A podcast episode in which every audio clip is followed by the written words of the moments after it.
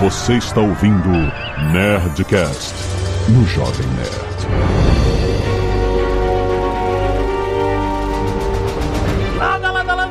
Nerds! Aqui é Alexandre Antônio do Jovem Nerd e eu sou o marido da Agatha. Aqui é a Catixa Barcelos e eu tô muito feliz de ter as minhas expectativas subvertidas dessa vez. Aqui é o Marcelo e o plano da Wanda só não deu certo porque a Mônica furou o lockdown.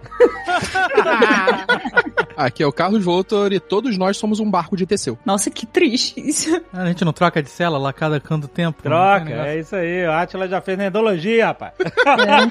O Atila é o novo Simpsons. Só que em vez de o Atila fez, é o Atila avisou. É. Aqui é o Azagal e eu consegui aprender um novo poder com o WandaVision. Ué, qual? Vai saber no final do programa. é isso mesmo. Spoilers, WandaVision. Wanda. Porque se a gente ficava Jonas, Regina, a gente tem que falar Tem que ser Wanda. Ok. Please stand by. Canelada. Muito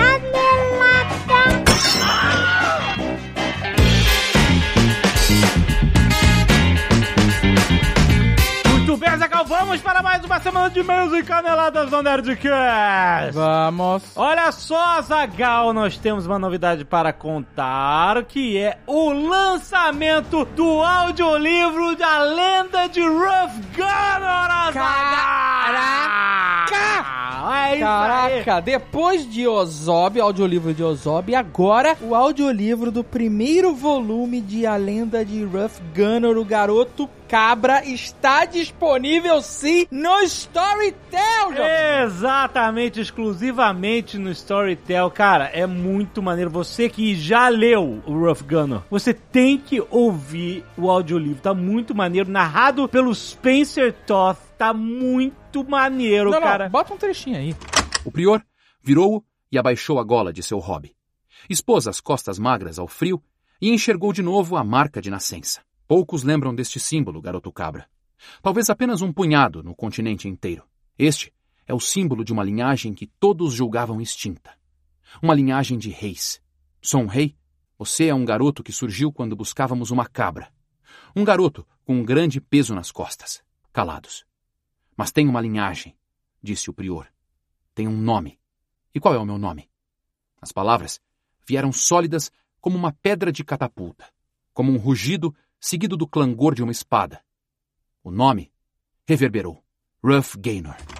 Que foda. Não é foda. Puta- A história, e se você nunca leu, presta atenção. A história do Rough Gunner nasceu no Nerdcast RPG, nosso primeiro Nerdcast RPG da trilogia Gunner. E a história era que o Rough Gunner era só uma lenda nessa história, uma desculpa pra dar armas poderosas pros nossos heróis enfrentarem o Dragão Vermelho. Exato. o martelo, o escudo do Rough Gunner. E aí, nós conversando com o Leonel Caldela, perguntamos se ele conseguia achar uma história pra contar dessa lenda. Quem seria esse cara, o Rough Gunner? E o Leonel criou um lore inacreditavelmente foda pra esse personagem. Um cara que na época do Nerdcast RPG se tornou uma figura lendária, mas o que acontece se a gente for analisar a vida mesmo dele? O foda da história é que você vê que o Ruff Gunner é um personagem essencialmente humano, cheio de falhas, cheio de tons de cinza. Não é aquela lenda heróica que todo mundo acha que ele é, exatamente. E você vai acompanhar a vida inteira do Ruff Gunner Desde pra- a infância. Exato, pra entender por que que esse ser humano falho se tornou uma lenda. É foda, cara. É É, um muito livro foda. Foda do Leonel. É com muito personagens incríveis Exato, cara. que você pode ouvir agora esse audiobook, porque se você gosta de podcast, você tá ouvindo a gente aqui, você gosta de audiobook. Eu tenho Exato. certeza disso. Você só não sabe. Ele só não sabe, exatamente. Olha, e pra melhorar, a Storytel agora tem um plano inteiramente gratuito, Azagal. Olha aí que É beleza. só você baixar o app e começar a usar. Mega fácil. Abaixa o app, faz a sua conta. Você pode começar a ouvir agora, logo depois desse Netcast, você pode começar a ouvir a lenda de Ruff Gunner em audiolivro lá no Storytel. Então, gente, vai lá, tem link aí no post, ou você pode entrar em story.tel barra Jovem Nerd. Story, você sabe, né? S-T-O-R-Y, que é história em inglês. Story.tel de telefone. T-E-L, né? Story.tel barra Jovem Nerd. Você vai ver tudo que você precisa fazer pra começar a ouvir agora com um plano gratuito. Vale a pena. É só escolher e ouvir os audiolivros da Nerdbooks lá da Storytel! E essa é o GG de Nerdcast!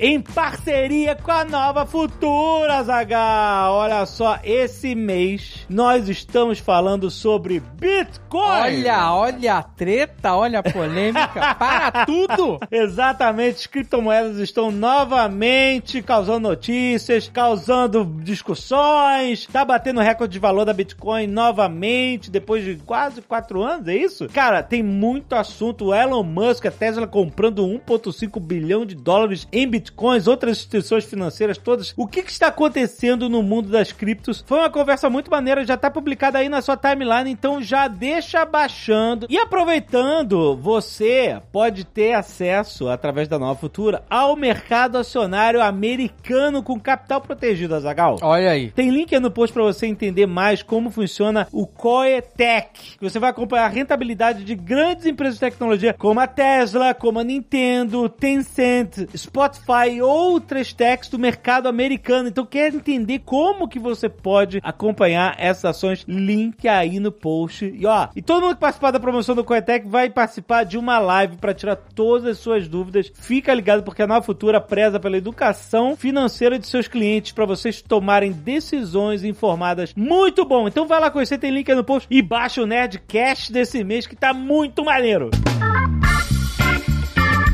E se você não quiser ouvir os recados e e-mails do último Nerdcast, pode pular diretamente para 15 minutos e 58 bruxarias. E vamos agradecer aos netos que doaram sangue e salvaram vidas esta semana. Lembrando que tem pedido de doação de sangue para Elis Aquino Vila Corta, no Banco de Sangue de São Paulo, Unidade Paraíso. Quem puder ir lá doar em nome da Elis, por favor, faça. Também tem pedido de doação de sangue para o Hemonúcleo de Pato Branco, Paraná, sempre precisando de sangue. Obrigado aos netos que doaram sangue essa semana, como Alan Henrique, Brida Maio, Breno Santana, Cláudio Júnior, Cosmo Brito, Lucas Nascimento Silva, Luke Souza, obrigado por doação de plaquetas, Marcelo Fernandes, Marco Bizarri, Rafael Adnet, Raul Victor e Rodrigo Dantas. Muito, muito obrigado, seus nerds. Olha só, Zagal Arte dos fãs. O Vinícius Cardoso Nossa, eu vi isso no Instagram. ele fez um busto do Dom Azagal que é uma sacanagem. Incrível, incrível. Tá incrível, cara. Olha que foda, que trabalho foda. Gente, Vinícius, só clica aí no post pra você ver. Você tá no aplicativo do Jovem Nerd, você pode ver aí na tela. Cara, que maneiro. Muito obrigado. E a galera se empolgou com o Kong vs Godzilla. O Jonathan William Daniel mandou aqui. Nossa, gente, olha, clique por sua conta e risco nessas imagens do Kong vs Godzilla. Emanuel Bezerra também. Eita, nossa, mas tá. Meu Deus do céu!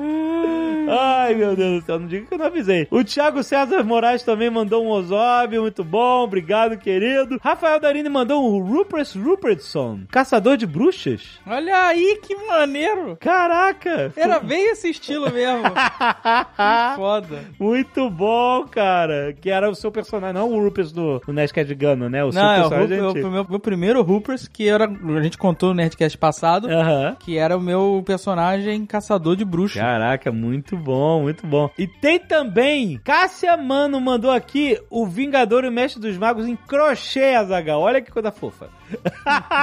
muito, muito bom. E o Raul Miagusco mandou também o Zatati Ratatá. Muito, muito obrigado pelas artes dos fãs. Valeu, galera. Tem links aí no post. Guilherme Davi, acadêmico de história, UFJF. Caríssimos Azagal e Jovem Nerd. Um prazer falar com vocês. Gostaria de tecer um breve comentário sobre o Nerdcast 767 RPG na história. Quando foi falado sobre a classe, mais especificamente a pergunta do Tucano, se pode ter bruxo bom, houve uma certa dúvida O historiador Carlo Ginsburg, precursor da microhistória, desenvolveu um grande trabalho sobre bruxos do bem, os Benandante, andarilhos do bem em português, Benandante, olha aí. Poderiam se encaixar nessa categoria. Em seu livro Os Andarilhos do Bem, Ginsburg vai nos mostrando sobre um grupo de pessoas que diziam sair de seus corpos à noite apenas em alma, para combater as bruxas e os feiticeiros que usavam cabos de sorgo. Hum, estava em jogo nessas batalhas noturnas a fertilidade das terras. Os primeiros tratados por Ginsburg eram na região de Friuli, na Itália, e essas batalhas ocorriam nas quintas-feiras dos quatro templos. Peraí, que, que, que batalhas? batalhas, batalhas- espirituais? É. À noite? É o que tá dizendo aí.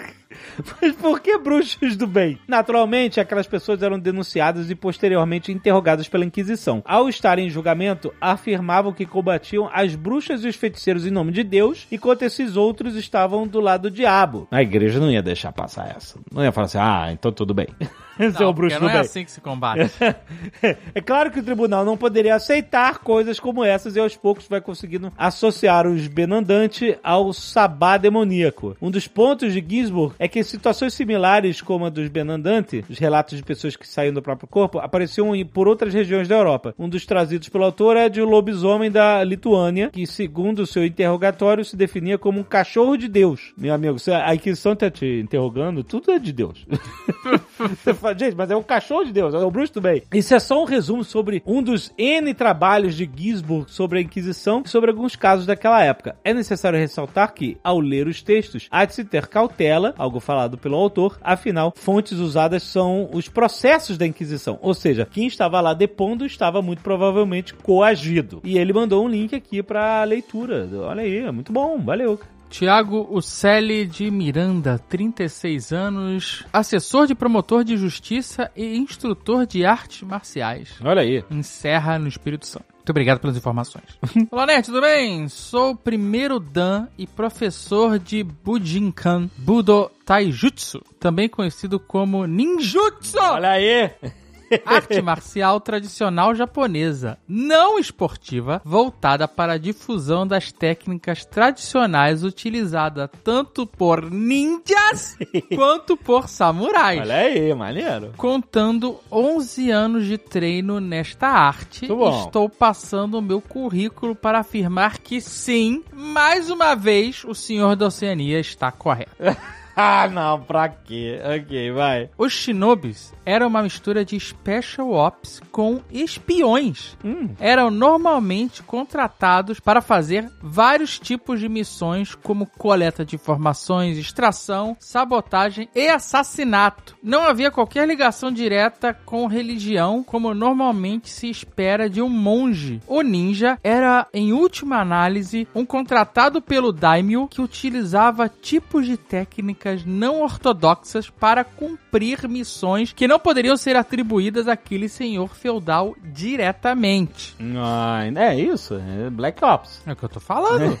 é o que eu falei. O samurai, aí ah, ninguém pode saber que você, o meu samurai, entrou lá e o cara vai e vira um ninja. Exato. Com relação ao alinhamento, sendo sincero, eu nunca fui bom de defini-los. Mas talvez ajude a dizer que, apesar de venderem seus serviços, em regra eles eram ligados a um único senhor feudal e possuíam um código de conduta bem rígido ao qual seguiam fielmente. Aham. Então eles eram lawful. É, verdade. Por curiosidade, era comum que muitos shinobis fossem também samurais que prestavam serviço somente a um senhor. Lawful neutral, não? Lawful segue as regras, as leis, etc. E neutro porque o cara não é lawful good, porque o cara vai fazer mixão Black Ops e não pode ser. E não é evil porque, enfim, ele, ele é. Será? Dudu que tem que tirar essa dúvida. Ele que é o especialista em, em alinhamento. Eu acho que então seriam lawful neutros. Tiago Trigueiro, 31 anos, professor e outras coisas de Recife, Pernambuco. Trigueiro? É um cara que fica muito nervoso? Tá bom. Salve, Jovem Nerd, Azagal, Mal, Léo e qualquer outros amigos. Se não, não tem Mal e Léo. Léo, você está aqui atrás das cortinas editando. o programa de RPG na história foi sensacional desde a ideia do tema, mas vim aqui rapidamente lembrar-lhes, pois não foi mencionado no episódio, o maior bardo do Brasil. Antes de mais nada, devo dizer que concordo com o Eduardo quando diz que a principal característica do bardo não é a música, mas sua influência. Como argumento rápido, aponto Jaskier, o bardo que acompanha Geralt em Witcher. Toss a coin to the Witcher. Oh, não, não, não, eu prefiro a versão forró. Deu trocado pra o seu bruxo, abundante. Se tocarmos a música por outra forma de passar mensagens, a função dele na trama e impacto na sessão do Geralt permanecem. Entretanto, se tirarmos as mensagens da música, mesmo que a música em si esteja lá, deixa de ter a função do bardo. Assim, o bardo é o contador de histórias, ele enaltece, pode ser em música, em verso, prosa, etc. Portanto, considerando que os bardos se caracterizam pelas histórias passadas, verdadeiras ou não, que influenciam as opiniões individuais das massas, fica óbvio que o maior bardo da história do Brasil foi o João Grilo. Caraca! O personagem do nosso querido Ariano Suassuna, que claramente é um bardo da College of Lore com antecedente charlatão.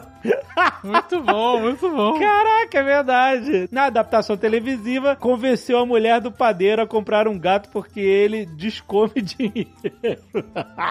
convenceu a cidade inteira que o homem mais frouxo botou os dois valentões pra correr num truelo, que é um duelo de três. Convenceu um cangaceiro a atirar em seu capitão, assegurado por uma gaita que revive.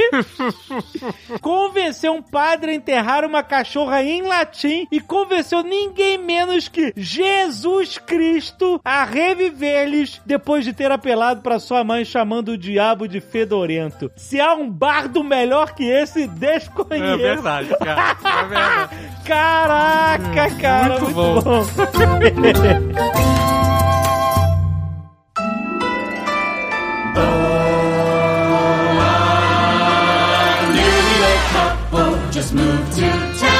Eu já vou adiantar aqui que eu não consigo falar Wanda, vai ser Wanda mesmo. Não, anda. Tu consegue, tu acabou de falar. Ah, cara, a minha vida inteira foi Sonja Vermelha. No, no- tipo, É, no- no- nunca é. chamei ela de Sônia. Mas você chamava o Jonas e Jonas, eu sei. e a Regina de Regina. Então faça o favor de chamar a Wanda de Wanda. Wanda. Então, o meu poder. Ei, tu vai falar agora? Tu Já não vou falar agora. com a televisão dos Subvertendo, subvertendo, Tá disrupção. Ah, Eu aprendi a domar a minha expectativa. Nossa! Sério. Foi, foi maravilhoso, cara. Não acredito, eu não acredito. Por favor, dá um TED Talk disso. Tô sentindo que vai gostar de Snyder Cut. Não, não. Ah! Não é que eu aprendi a, a iludir minha mente. É diferente.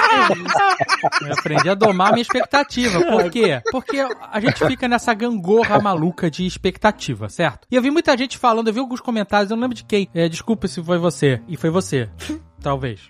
Que falou assim: ah, WandaVision era uma série boa que os vídeos de YouTube com teorias estragaram, sabe? Ah, porque todo mundo fica fazendo teoria. É. Marcelo, Marcelo, Marcelo. Não, eu o também fiz várias, Não, eu não, fiz várias. não, não, não. Mas isso pra mim foi parte da diversão de ter assistido o WandaVision. Exato. Mas a parada de domar a expectativa é: eu botei na minha cabeça, eu vou contar o meu exercício mental pra domar a expectativa. Ah, Eu botei na minha cabeça que o WandaVision era uma série e eu tinha que entender ela como uma obra completa. Que eu não poderia ficar simplesmente reagindo episódio a episódio, sabe? Ah. Porque assim, o primeiro episódio, Ah, por tá. exemplo, sei, sei. sei. eu gostei, eu achei legal, mas eu acho que o primeiro episódio sozinho é só um, um monte de easter egg referência que não leva a lugar nenhum, Aham. entendeu? Nem move a história se bobear o primeiro episódio. A gente vai discutir, claro. Mas ele sozinho, ele não é nada. Ele precisa da série. Ele É. precisa de todos os eh, nove episódios pra gerar um arco e a história ser contada. É que nem ler, sei lá, os dez primeiros capítulos de um livro e falar assim, ah, esse livro é uma merda, sabe? Aham. Sem você ler o que vai acontecer no final, por exemplo. Certo. Então, quando eu passei a, a falar assim, não, eu vou esperar, eu vou esperar. Porque assim, se eu fosse ficar só reagindo e deixando a minha expectativa falar mais alto, Aham. no segundo episódio eu já tá de saco cheio, sabe? Sim, Porque eu é. achei maneiro a parada das séries, mas assim, pra mim isso não tava levando muito a nenhum lugar, é, sozinho. Mas ao assistir a obra completa e ao esperar e me deixar esperar, Uhum. eu consegui domar a expectativa nesse sentido, entendeu? Então quando eu recebi a obra inteira, apesar de eu ter feito, eu fiz várias teorias, conversei pra caramba com o Marcelo, a gente Ixi. ficou viajando. Você mas- caiu nessa, eu já Não. fugi dessa, agora. Marcelo fica procurando. Cara, mas é divertido fazer teoria. Ele foi atrás da Zaga. Mas foi ótimo fazer isso. Porque quando a série chegou ao final e eu amarrei ela Ah. e entendi o que os caras quiseram entregar, eu gostei. Uhum. Eu falei assim, caraca, que foda. E eu gostei mais ainda dos caras terem tido a ousadia, eu não sei se coragem nem ousadia é só a palavra, mas eles terem feito uma série que é completamente diferente do que já tinha sido feito. É, da Marvel, né? Sair da fórmula do filme de herói, sabe? Ficar o o episódio inteiro, anos 50, sabe qual é? Sim, Que totalmente move pouco fora. a trama sozinho, Aham. e depois o ano 60, e a gente aí começa a mudar um pouquinho e tal, né? E começa a trazer, mas assim, começar bem devagar, bem viajando, qual é? Porque senão é tudo sempre igual. É, é. Então só o fato de ser diferente pra mim já foi muito foda, já ganhou muito crédito. E ainda tinha o fato de que eram episódios curtos, né? Era uma coisa pequena. Eles não estavam te tomando uma hora pra te mostrar aquilo ali. Eles... Os primeiros episódios tinham mais crédito que os pi- episódios. É, os dois primeiros episódios somados animado, você tinha 40 minutos. Tinha os créditos fakes e depois tinha os créditos verdade. Inclusive tem um fato novo, ó, o Dave que gosta. Saiu uma entrevista do diretor no Kevin Smith Ih, e rapaz. ele disse que os três primeiros episódios eram pra sair de uma vez só. Eles só não fizeram isso porque por causa da pandemia eles iam ter que atrasar o último episódio. Então assim, não ia conseguir terminar a tempo de ser um semanal se eles soltassem os três primeiros de uma vez. Mas eles soltaram dois, é isso? Dois? A primeira semana foram dois episódios e a semana seguinte veio o terceiro. E até Então, faz aí eu- sentido isso porque tava rolando a história de que teriam um hiatus. Tava rolando de que ia ter uma semana que não ia ter episódio. Então. É, eles então, é devem ter, pra por não ter essa semana sem episódio, eles não lançaram os três e lançaram só os dois. O que pra mim foi o problema que muita gente achou, porque achou os dois primeiros episódios, ah, não acontece nada, não leva a lugar nenhum. O final do terceiro episódio é o que movimenta mais a trama. É, mas é porque hoje em dia todo mundo é muito impaciente, Sim, sabe? E, sim. E isso às vezes é bom, às vezes é ruim, mas com certeza é uma coisa que é exacerbada por lançamento semanal. Esse é o fenômeno Netflix, te entregar a série inteira, e aí você consome ela de uma porrada só, o que é legal também, né? Cada um gosta de um jeito, na verdade. Mas eu me divirto mais com séries semanais, eu percebo isso agora. Eu não sei Eu se sempre. depende Fala do formato. Eu acho que foi você que falou, Catiuxa, não tenho certeza, mas acho que foi você que falou que Dark é uma série que poderia ter tido mais e repercutido mais se não fosse uma série que todo mundo assistisse tão rapidamente. É, foi um hype super construído e aí chegou e morreu em uma semana, o assunto acabou, já tava velho e é isso aí, entendeu? É isso aí. E séries que são mais longas na sua exibição, elas perduram mais, porque você vive mais elas, sabe? Porque é isso, acaba o episódio, você começa, é Mephisto, é não sei o que lá, Magneto, e quem vem? O que, que tá acontecendo? A próxima temporada é, é anos 60, anos 70, quem será que é anos 60? Será que vai ter Friends? Será que vai ter Mad About You? Cara, isso é, É, legal, é, cara, mas isso é é, legal. maneiro. Mas É isso também legal. gera uma outra coisa, porque a série, quando ela sai toda de uma vez, dificilmente você vai ter todo mundo assistindo ela ao mesmo tempo. Sim. Então você vai ter muito mais espaçado as pessoas vendo. Tem gente que foi ver Dark quase na- quando já tava saindo a segunda temporada. Eu, por exemplo. O fato dela ser semanal, ela gera exatamente esse mais burburinho e acaba fazendo com que todo mundo vá assistir a série mais junto, quase ao mesmo tempo. É porque senão você toma um spoiler, né? Não tem como evi- evitar, né? Também tem isso. É, mas quando sai de uma vez, você também pode tomar um spoiler, né? Só que você pode tomar um spoiler do último episódio. Também. Que às vezes é até pior. Eu gostei já dos dois primeiros episódios. Imediatamente eu gostei porque eu achei muito massa eles colocarem essa loucura da Wanda. Da televisão, achei foda. Era tudo luto. O tempo inteiro era muito claro que era luto e como ela tava compartimentalizando, entendeu? E indo pra escapismo e fazendo daquilo ali uma coisa, uma micro coisa feliz, uma, uma ilusão que ela criou porque ela tava profundamente traumatizada, né? Então, mas isso é que eu peguei mais pro final. Quando amarrou essa questão do luto, eu falei, caraca, que foda. A obra do MCU, que agora não é mais MCU, né? Porque não é mais Cinematic, né? Hum,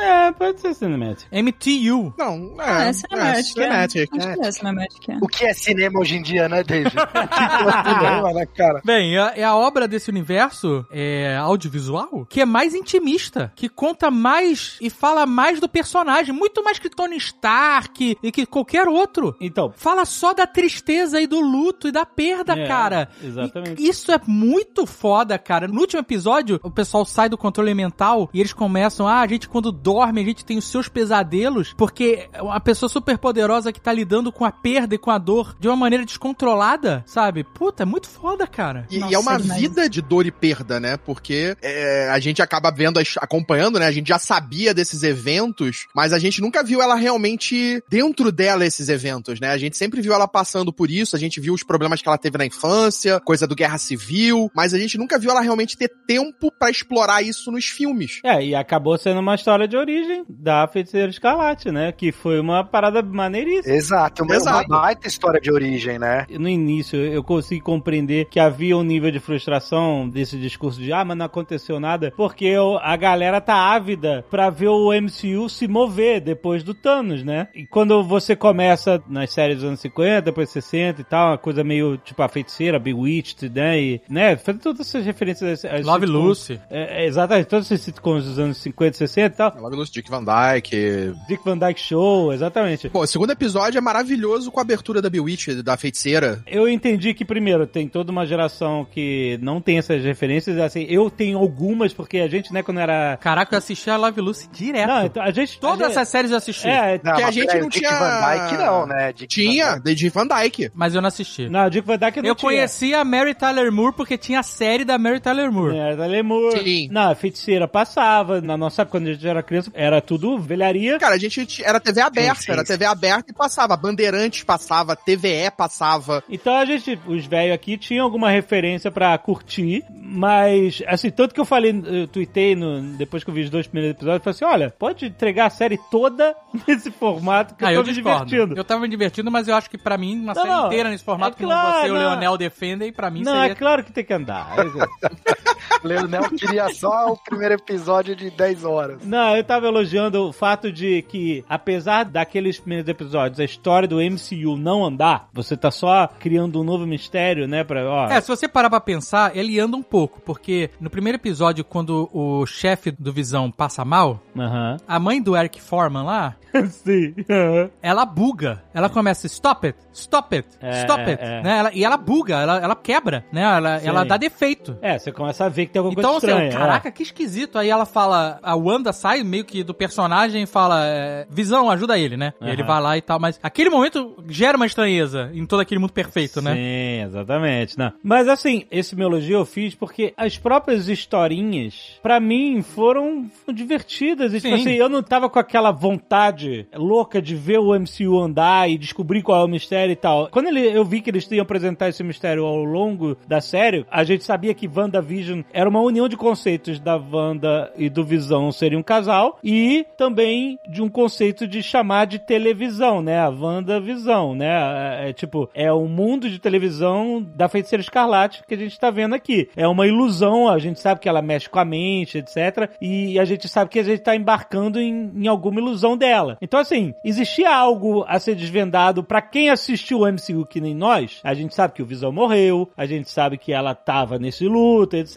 e tal. Então a gente já trouxe a bagagem do MCU pra essa série. Tem muita gente que pode ter começado a assistir agora e, e não tem nada de MCU na cabeça. Mas no final do primeiro episódio, eu acho que é no final do primeiro episódio, tem aquela mão que tá assistindo eles, ou é no segundo já. É no final do primeiro. Tem alguém assistindo, é legal. Então, e, cara, nesse momento, na minha cabeça, tocou a música de Lost.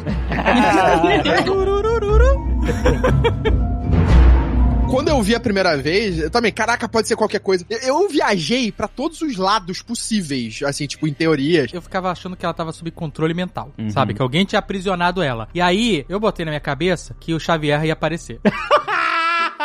Cara, não, sabe o que, que eu tinha na minha cabeça? Eu tinha o mojo na minha cabeça, por causa da coisa da televisão. Ah, Nossa, moço. Eu só é queria, verdade. eu falei pro Marcelo, eu só queria a cadeirinha de roda. Só a rodinha, sabe? Aquela cadeirinha. Precisa pra, Tranquilo, só isso, então. sabe? É só aquela carequinha assim, a parte de trás, a nuca da carequinha e a cadeirinha chegando. É, e, eu e fiquei... falando assim, né? Falando, Wanda, seu pai tá preocupado, pô. Tá- Não, não precisava nem falar de magneto pra mim. Só a cadeirinha. Só pra ele, sabe, desbloquear ela, soltar ela, alguma coisa assim. Eu fiquei muito nessa expectativa. Quando o Feige lá, o Kevin Feige falou que os X-Men estavam longe de surgir, eu tinha meio que tirado a ideia de que ia ser o início dos X-Men. Aí eles botaram o Mercúrio, recasted. Aí bota a porra do Mercúrio. Eu falei, filha da puta, será que o Kevin Feige tava mentindo pra todo mundo e vão já meter os X-Men logo nessa porra dessa série? E aí confundiu Não a minha cabeça toda. Mas até aquele momento, eu tava naquilo. Não vai ter os X-Men nessa série. Tipo, ainda não vai ser agora. Eles ainda estão, acho que, preparando o terreno pro que vai vir lá pra frente. Porque tem muita zona que eles estão criando aí, muita bagunça entre multiverso e viagem temporal que vai acontecer nos próximos filmes, né? Nas próximas histórias. Eu falei, não, isso aqui é só o começo. E aí eu comecei a viajar, e aí foi o que eu falei. Nesse primeiro episódio eu pensei, caraca, eles vão introduzir um mojo. Nossa. É porque X-Men é diferente de mutantes, né? Podia ser que eles colocassem mutantes aqui, que usassem de fato a palavra, né? Não só o milagre, que é o caso da Wanda aqui no, no MCU. Mas, eu tô dizendo assim que, meu Deus,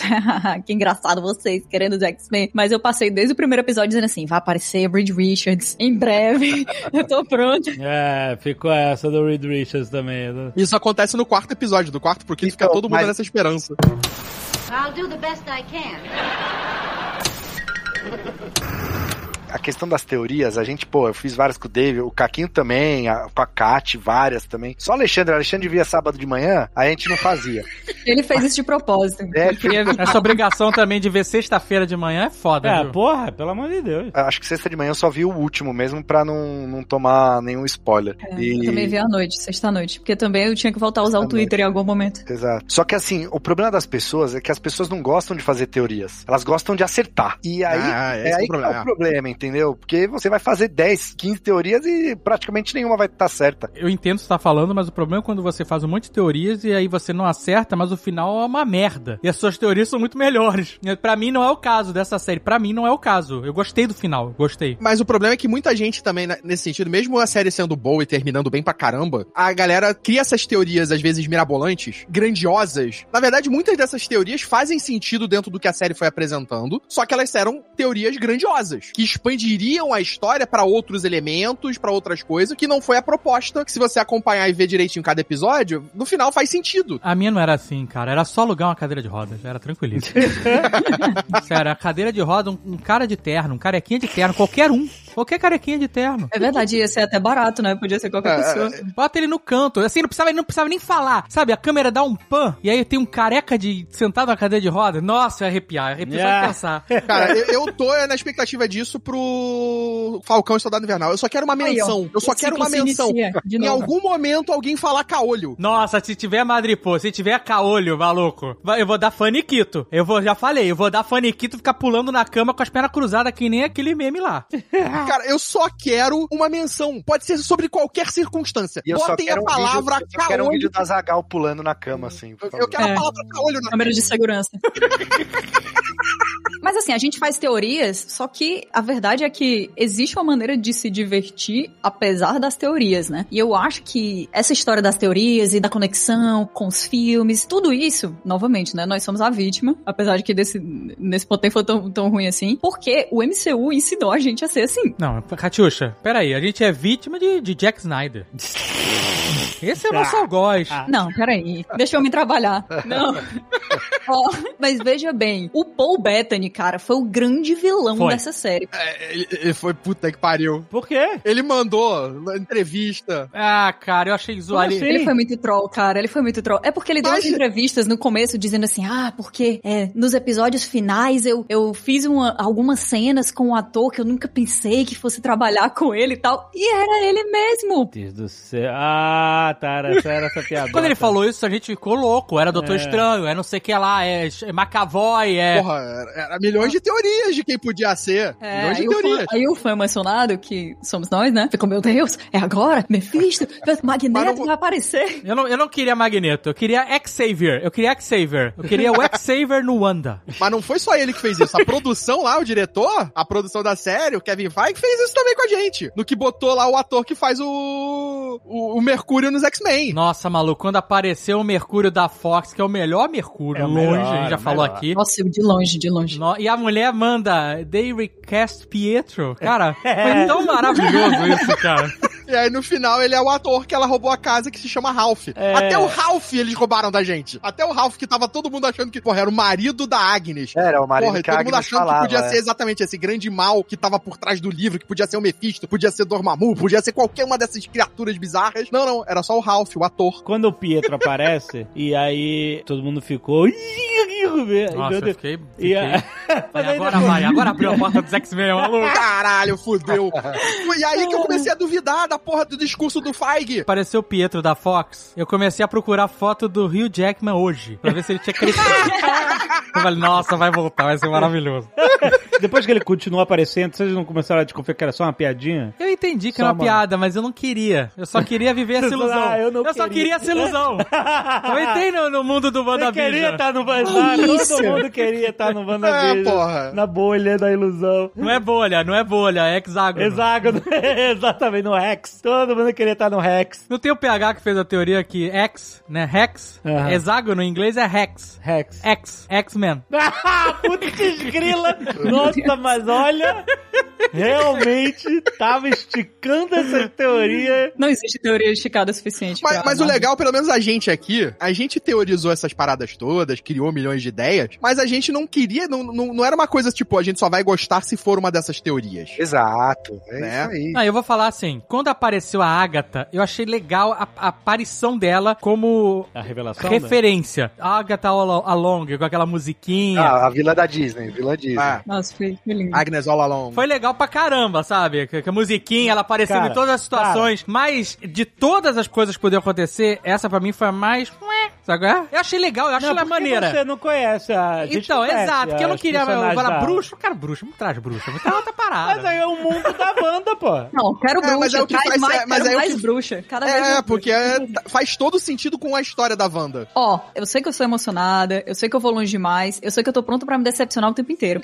Mas em minha defesa, eu tô olhando aqui, ó, o meu histórico de conversa com o Marcelo, e no primeiro e segundo episódio, né, os primeiros que saíram, eu disse exatamente isso. Eu entendi que a Wanda, vou dizer Wanda, mas vamos lá. entendi que a Wanda entrou em um colapso depois da morte do Visão e tá em completa negação de tudo. E aí ela escapa pro cúmulo do não vou pensar, só me divertir com coisas felizes, que são É. sitcoms, tudo na cabeça dela. É isso, é, É isso. isso, é isso. Então, ó, eu já tava preparada, pô, pra queda. Por isso que foi tão leve minha queda. Não, mas é legal porque depois eles mostram o porquê das sitcoms, né? Mostram até de uma forma didática demais, na minha opinião, né? Eu Acho É. que um cara abrir a maleta com as séries específicas. É, Não, mas tinha que ser, mas tinha que ser. Pra se você quisesse explicar mesmo. Mas aí tu vê que ela era uma pessoa que adorava sitcom e que por isso ela escapou pra ir, né? É. É, porque era o escape dela lá mesmo, né? Porque Sokovia era um país destruído pela guerra, pelo conflito, Esse era o escapismo dela na infância, exatamente. com a família, né? E era o, o que ela tinha de família. E é onde não acontecia nada, né? É onde cai um prédio em cima da pessoa e a pessoa sai viva, bonita, Isso, tá exato. tudo bem, cabelo perfeito. Dá pra entender que isso é uma desculpa amarrada aqui, assim, vamos fazer uma série diferente onde a Wanda fique, a gente, cada episódio é uma década diferente, É uma homenagem pra TV, né? uma homenagem da TV e tal. Aí a gente vê uma desculpa que ela adorava séries de TV. OK. Mas é, normal, é totalmente. possível. Mas tipo assim, funcionou na narrativa isso, né? Funciona porque era tudo um escapismo, porque ela está vivendo as, as séries de TV, era um escapismo Tem dela. muita gente que usa o Nerdcast como escapismo. Coitada dessas pessoas. Imagina, cada episódio num episódio diferente de Nerdcast. Cara, mas entretenimento é uma forma de escapismo, no geral. Total. né? Então faz todo sentido ela ter isso, e principalmente pela infância que ela teve, pela conexão que ela tinha com essas coisas, que era a única fonte de imagem feliz de família que ela tinha. Antes de você ter o escapismo num sitcom, né, do que você tá preso, sei lá, na, na filmografia do Almodova. ou do Lars von Trier. Nossa, mãe do céu. Ou do é Zack Snyder, do né, meu? Trier. Que é isso. Olha aí, olha aí. Então, mas no, no começo todo mundo se decepcionou, né? E ficou, ah, porque não tá acontecendo nada e tal. Mas isso foi de propósito. Não, eu não me decepcionei porque eu, eu tinha aprendido meu novo poder de domar a expectativa. Mas eu tava Wanda, eu tava mãozinha na cabeça, sabe? Doma a expectativa, aquelas. Sabe, ah, na- só na luzinha na têmpora, eu tava luzinha na têmpora, doma a expectativa. Mas tava todo mundo na ilusão da Wanda. Todos. Todos. É isso, tava todo é mundo achando que era só um sitcom, que não tava indo pra canto nenhum. Tava todo mundo reclamando que, ah, cadê as coisas? Cadê o Visão de verdade? Oh, pelo, cadê o Mephisto? Essa moça aqui, será que é o Mephisto? Essa cortina, será que é o Mephisto? Porque a gente queria colocar algum sentido. E aí a galera ficou, ih, essa série não vai pra canto nenhum. Que era a ideia da Wanda. Ó, gênio. A Wanda prendeu o telespectador também, cara. É, é muito foda isso aí. E uma outra coisa que é legal dessa parte, os primeiros episódios, é aquela sensação de o vai dar merda toda hora e não dá. Tá bom demais, né? Tá tudo bom demais. É, é. Era tipo, era uma vez em Hollywood do Tarantino, né? Que, pô, você fica, caraca, agora vai dar merda, agora vai dar merda. Aí não dá, não acontece nada. Exato. E, e sempre tem aquele hintzinho, né? Tem a cena do helicóptero, que, porra, é um helicóptero vermelho ali. Por que, que esse helicóptero é vermelho? Né? Aí a cena final do episódio lá, que mostra aquela mão observando lá na TV. E a gente sem entender o que porra é essa. Alguma coisa, a gente sabia que tinha alguma coisa, né? O rádio, o rádio falando, Wanda, tá me ouvindo? Foi maneiríssimo isso. Foi, foi legal. Os comerciais, que eram todos relacionados aos traumas dela. Não, os comerciais. Pô, a gente, foi, a gente foi longe nos comerciais. Fala inclusive. você, Kátia, porque essa a gente foi longe demais mesmo. Ah, não, o que? Vocês foram na cada comercial, era uma joia do infinito, é isso? Mas era, não era? Eu não sei qual a resposta certa, eu só sei a mentira que eu contei pra mim mesma. Qual foi a mentira que você contou? Que foi das joias do infinito. Aí ficou assim, ah, mas porque pareceu essa torradeira, a torradeira tem duas luzes assim, uma do lado da outra, e aí no meio tem um negócio que pode parecer uma boquinha, assim. Então pode ser que isso represente o visão. Entendi. no comercial do esqueleto, caraca, eu fui longe. Em nossa defesa, tem o comercial do sabonete. Eu nunca vi um sabonete que a caixa é um cubo azul, entendeu? Então eu falei, pô, beleza, aí é o Tesseract. Aí o, o seguinte, do episódio seguinte, era um pano passando, era, tava passando pano Passando por um líquido vermelho, que a gente falou, pô, então esse é o éter, o outro era o Tesseract, são as joias do infinito. Então, só que daí não, não deu em nada.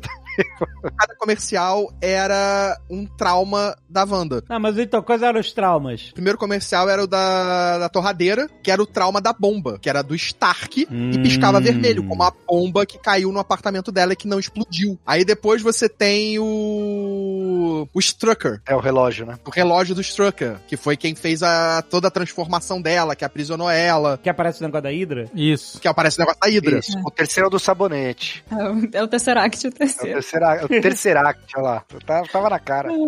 Mas o terceiro era o quê? Então qual era o trauma? O terceiro.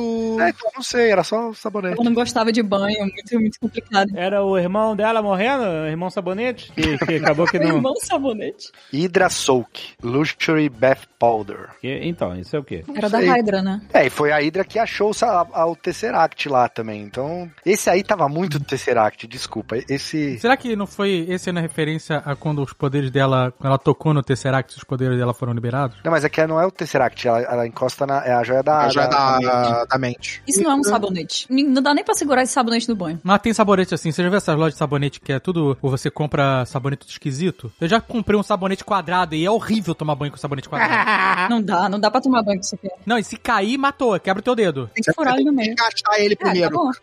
É uma merda. Você é lesionado. O do sabonete não é um negócio de escapismo também? Venha. Todos eram meio assim. E o sinistro é que era, o casal que apresentava os comerciais era sempre o mesmo. Isso. É, e tinha a teoria de que eles eram os pais É, dela. aí, aí- exato. Aí ficaram. Pô, quem são esses caras? O o Lagos, o Lagos é o da explosão que acontece em Guerra Civil, né? Que ela... Isso. que é- Sim, sim. Que é o do líquido vermelho lá. É isso, Lagos. É, o do Hydra Soul, que é relacionado aos poderes dela. A, a ela ter absorvido, dela ter sido, sempre ter o poder dentro dela, né? Que é o Find the Goddess Within. Encontre a deusa dentro de você.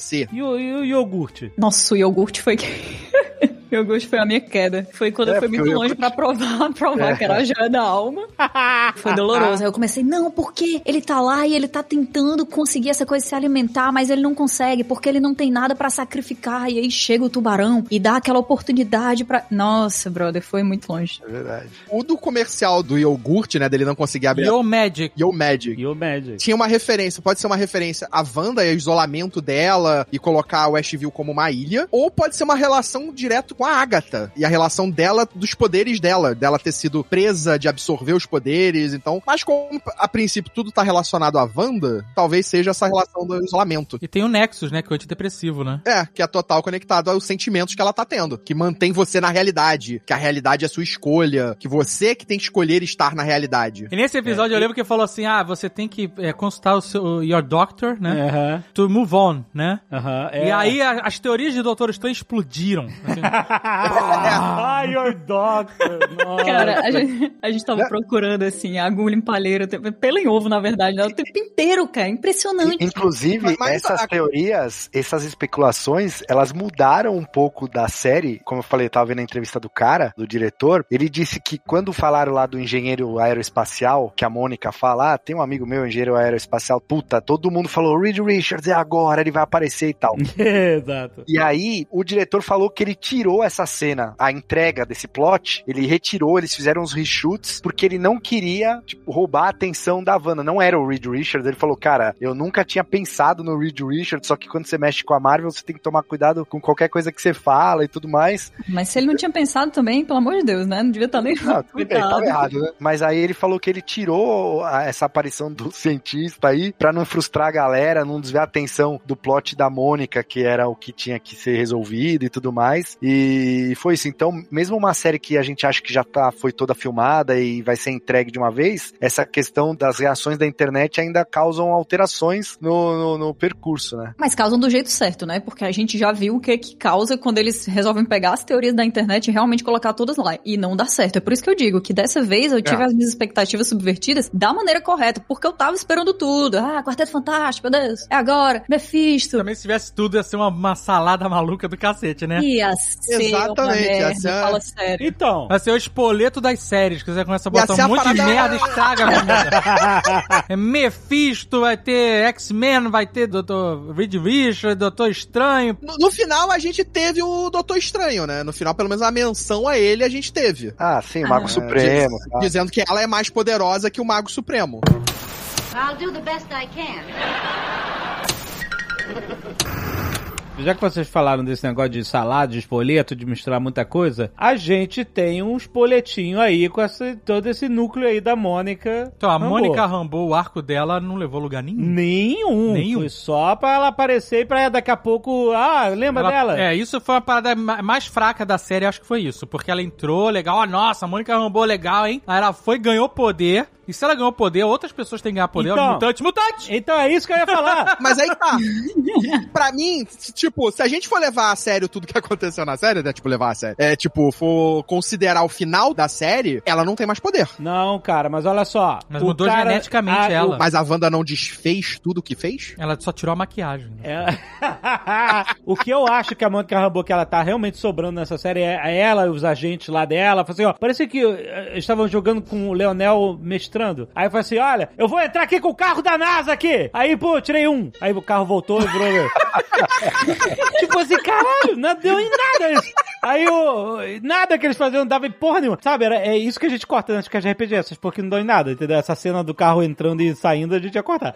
Mas aí, o que acontece? Ela é uma personagem que sumiu e voltou, certo? Sim, e, e eu acho, falei, nossa, que maneiro. Isso foi Quando, maneiro. Né, ela voltando e ah, o que aconteceu, aquele caos. Eu vou contar um negócio aqui. Quando teve o final da Avengers, qual era o núcleo? Do, do Guerra Infinita. Ultimato? Não, Guerra Eu tive uma ideia de fazer um- uma animação, um, ou um filme, um- uma série, sei lá. O argumento era, eu chamava Snap It, e a ideia era contar a vida dessas pessoas depois que some metade do mundo, né? Eu conversei com algumas pessoas, nunca foi adiante, porque, obviamente, a gente não queria perder tudo que a gente tem pra Disney.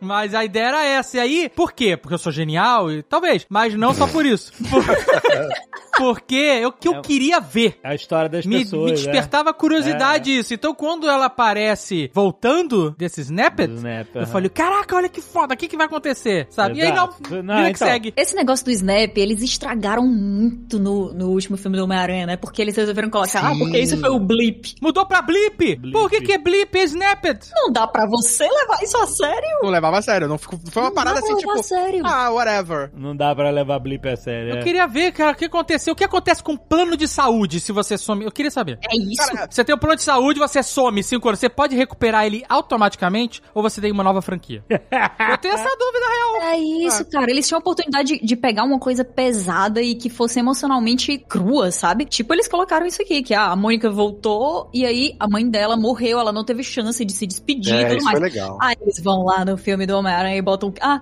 fulano foi blipado, então ele vai ter que repetir um ano. Pô, Né? Eles voltam, tipo, Exato. jogando basquete na quadra, né? Essa daí da Mônica, cara. A banda No ressurge no hospital, meio do jogo de tipo, basquete. Foi um caos no hospital, a galera querendo saber das pessoas. Realmente passou uma seriedade que acho que essa questão merecia, assim. Valeu só por isso, mas eu tenho uma informação nova também, porque eu leio o Nerd Bunker e no Nerd Bunker hoje, eles disseram que tinha uma cena final com a Mônica, os filhos da Wanda e tal, que eles iam atrás do livro lá no porão da Agatha. E o senhor Scratch, que é o, o gatinho, o gatinho ao Coelho, coelho, coelho. ele ia ser um tipo um demonião e tal. Não falou nada de Mephisto, tá? Mas tem um easter egg que ela tá lá estudando o Necronômico lá da. Marvel e as crianças, né, falam, mãe, me ajuda, por favor. É, e ela dá aí. um. Mas então ia ter essa cena final da Mônica, acho que atuando mais e resolvendo um problema. Mas, ah, cara, Então- essa cena não acrescenta nada, de verdade. O arco dela não levou a lugar nenhum nessa então, história. O que eu acho que a Mônica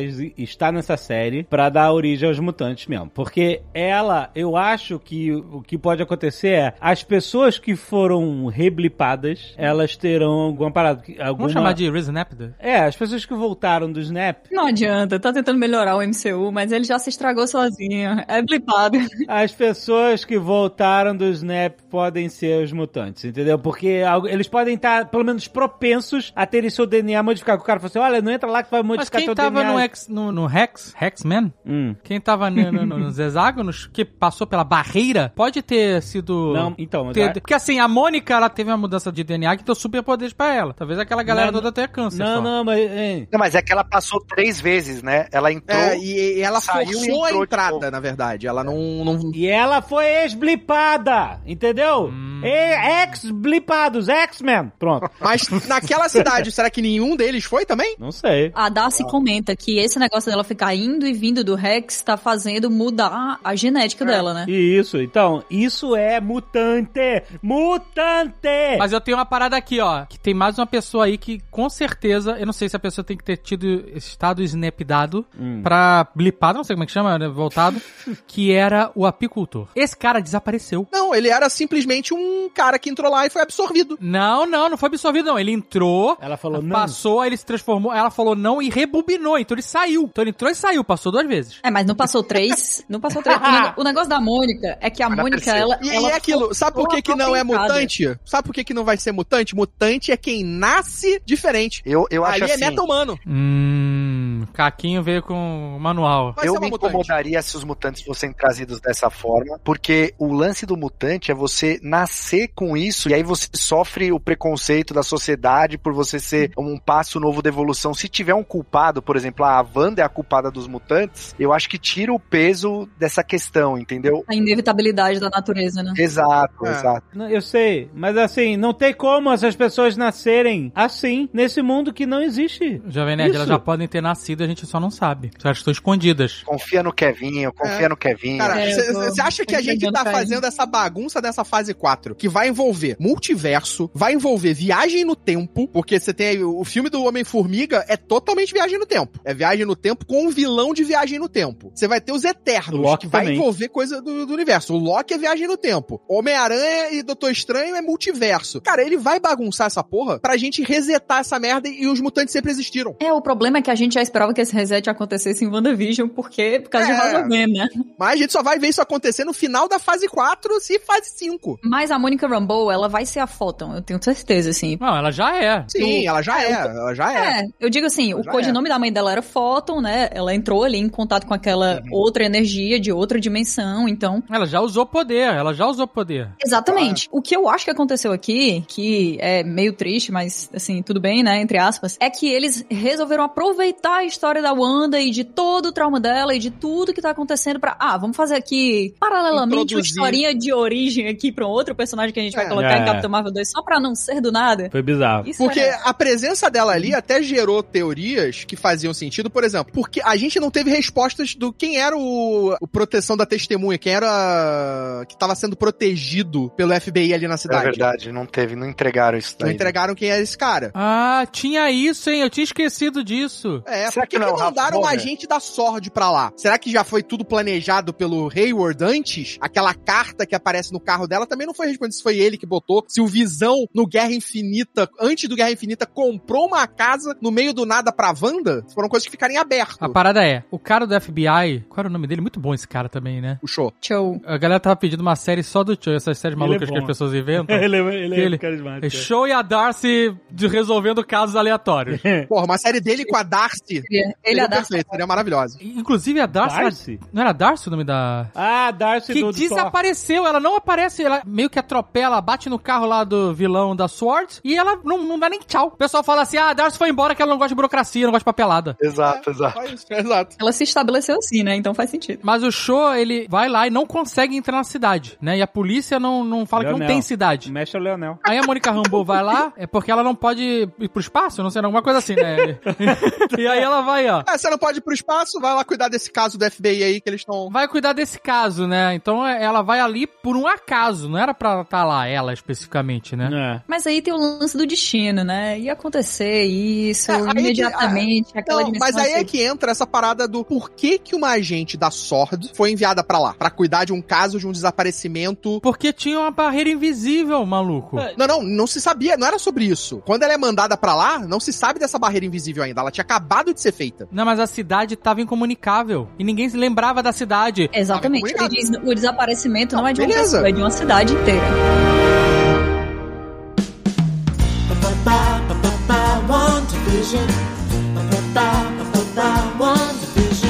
Dando uma de advogado aqui, advogado do Mephisto. Os três primeiros episódios eles foram legais. A gente descobriu que as séries antigas, os casais dormiam em camas separadas e tal, né? É legal porque ele mostra um pouco da história da TV, né? Que... Exato. Eu acho que até por isso, eu não sei se a gente pode já chamar a WandaVision de um fenômeno cultural, mas pelo menos a, a princípio, eu acho que é uma série que vai ser lembrada por muito tempo justamente por causa desse quesito aí das séries e tal. Teve até no programa do é o Jimmy Fallon, é, eu mandei no grupo lá, ele entrevistou a, a Elizabeth Olsen e a entrevista é toda brincando com essa questão dos talk shows durante as décadas também. É muito legal essa entrevista, cara. Muito legal, né? Então trouxe essa questão do fenômeno cultural, esse mistério, e aí no final do terceiro episódio tem aquela cena aterrorizante lá que ela, ela expulsa a Mônica de casa, né? E aí quando ela olha pro Visão, que ela tá meio fraca, ela vê o Visão com o buraco na cabeça, parece um zumbizão. Sinistríssimo, muito Zumbi- massa. É muito massa. E aí, só que aí no quarto episódio, vem tipo um. É um episódio muito for dummies, assim, né? Tipo, ó, tamo aqui, ó. Tudo que vocês não entenderam até agora, eu vou explicar pra vocês, pra vocês não largarem de assistir essa série. eu achei que foi muito, assim. Cabia umas explicações, mas sei lá, vocês não acharam ou só fui só eu, assim? O quarto episódio, pra mim, eu acho que não foi tão absurdo a parte didática. Peraí, qual é o quarto episódio? O quarto episódio é dos anos 80? É o da Mônica. Mas é que a série tá nos anos 80, é isso? É, o quarto episódio é o episódio que conta toda a história do que, que aconteceu com a Mônica até ela entrar e ser expulsa do Rex. Não, mas é, não, mas aí mostra, tipo, eles lá fora, aí a, a Darcy liga a TV, aí começa a ver a série, né? Mas esse episódio eu não acho tão didático, não. Eu acho maneiro. Que, por exemplo, eu vi com a portuguesa, que não acompanha tanto quanto a gente, não leu quadrinho, não leu porra nenhuma. E ela realmente, se não tivesse visto esse episódio, estaria totalmente perdida. Então essa série é feita para um público Ah. amplo, né? Ah, mas ela sacou. Aí ela, sim, esse episódio ela, ela botou ela dentro daquele contexto, entendeu? É, mas é porque ela lembrou que do... Exato, exato. É, ele é meta por É, isso, eu- né? Porque a Darcy tá assistindo, ela tá analisando cada um dos episódios. A Darcy é o nosso avatar lá dentro da série, né? É a orelha, né? A nossa orelha. E é o que coloca o contexto do, do- o que está acontecendo. Ah, tá, é isso que está acontecendo. E aí abre-se os outros mistérios, né? Quem tá fazendo isso, né? A, a Mônica sai falando, é a Wanda, é a Wanda que tá fazendo tudo. É, é o Wanda. É, Wanda. Contrata alguém pra falar só o Wanda e aí.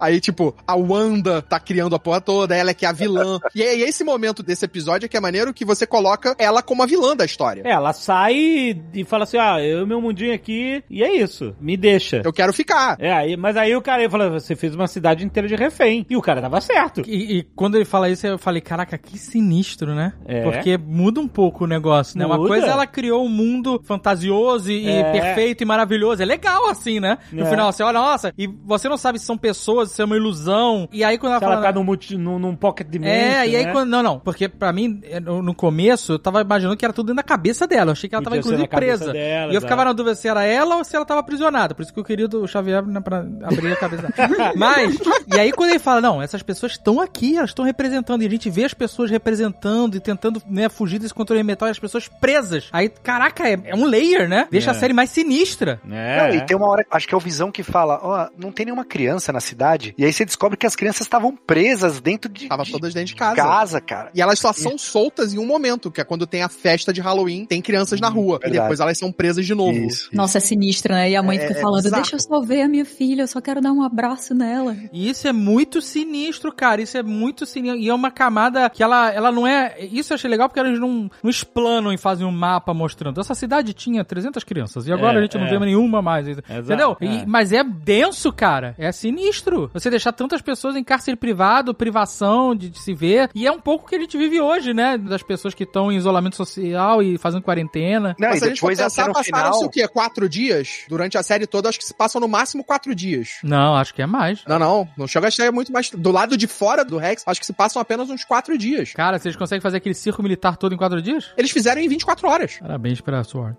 Os caras têm um, um porta-aviões que voa, cara. Não tem mais, não.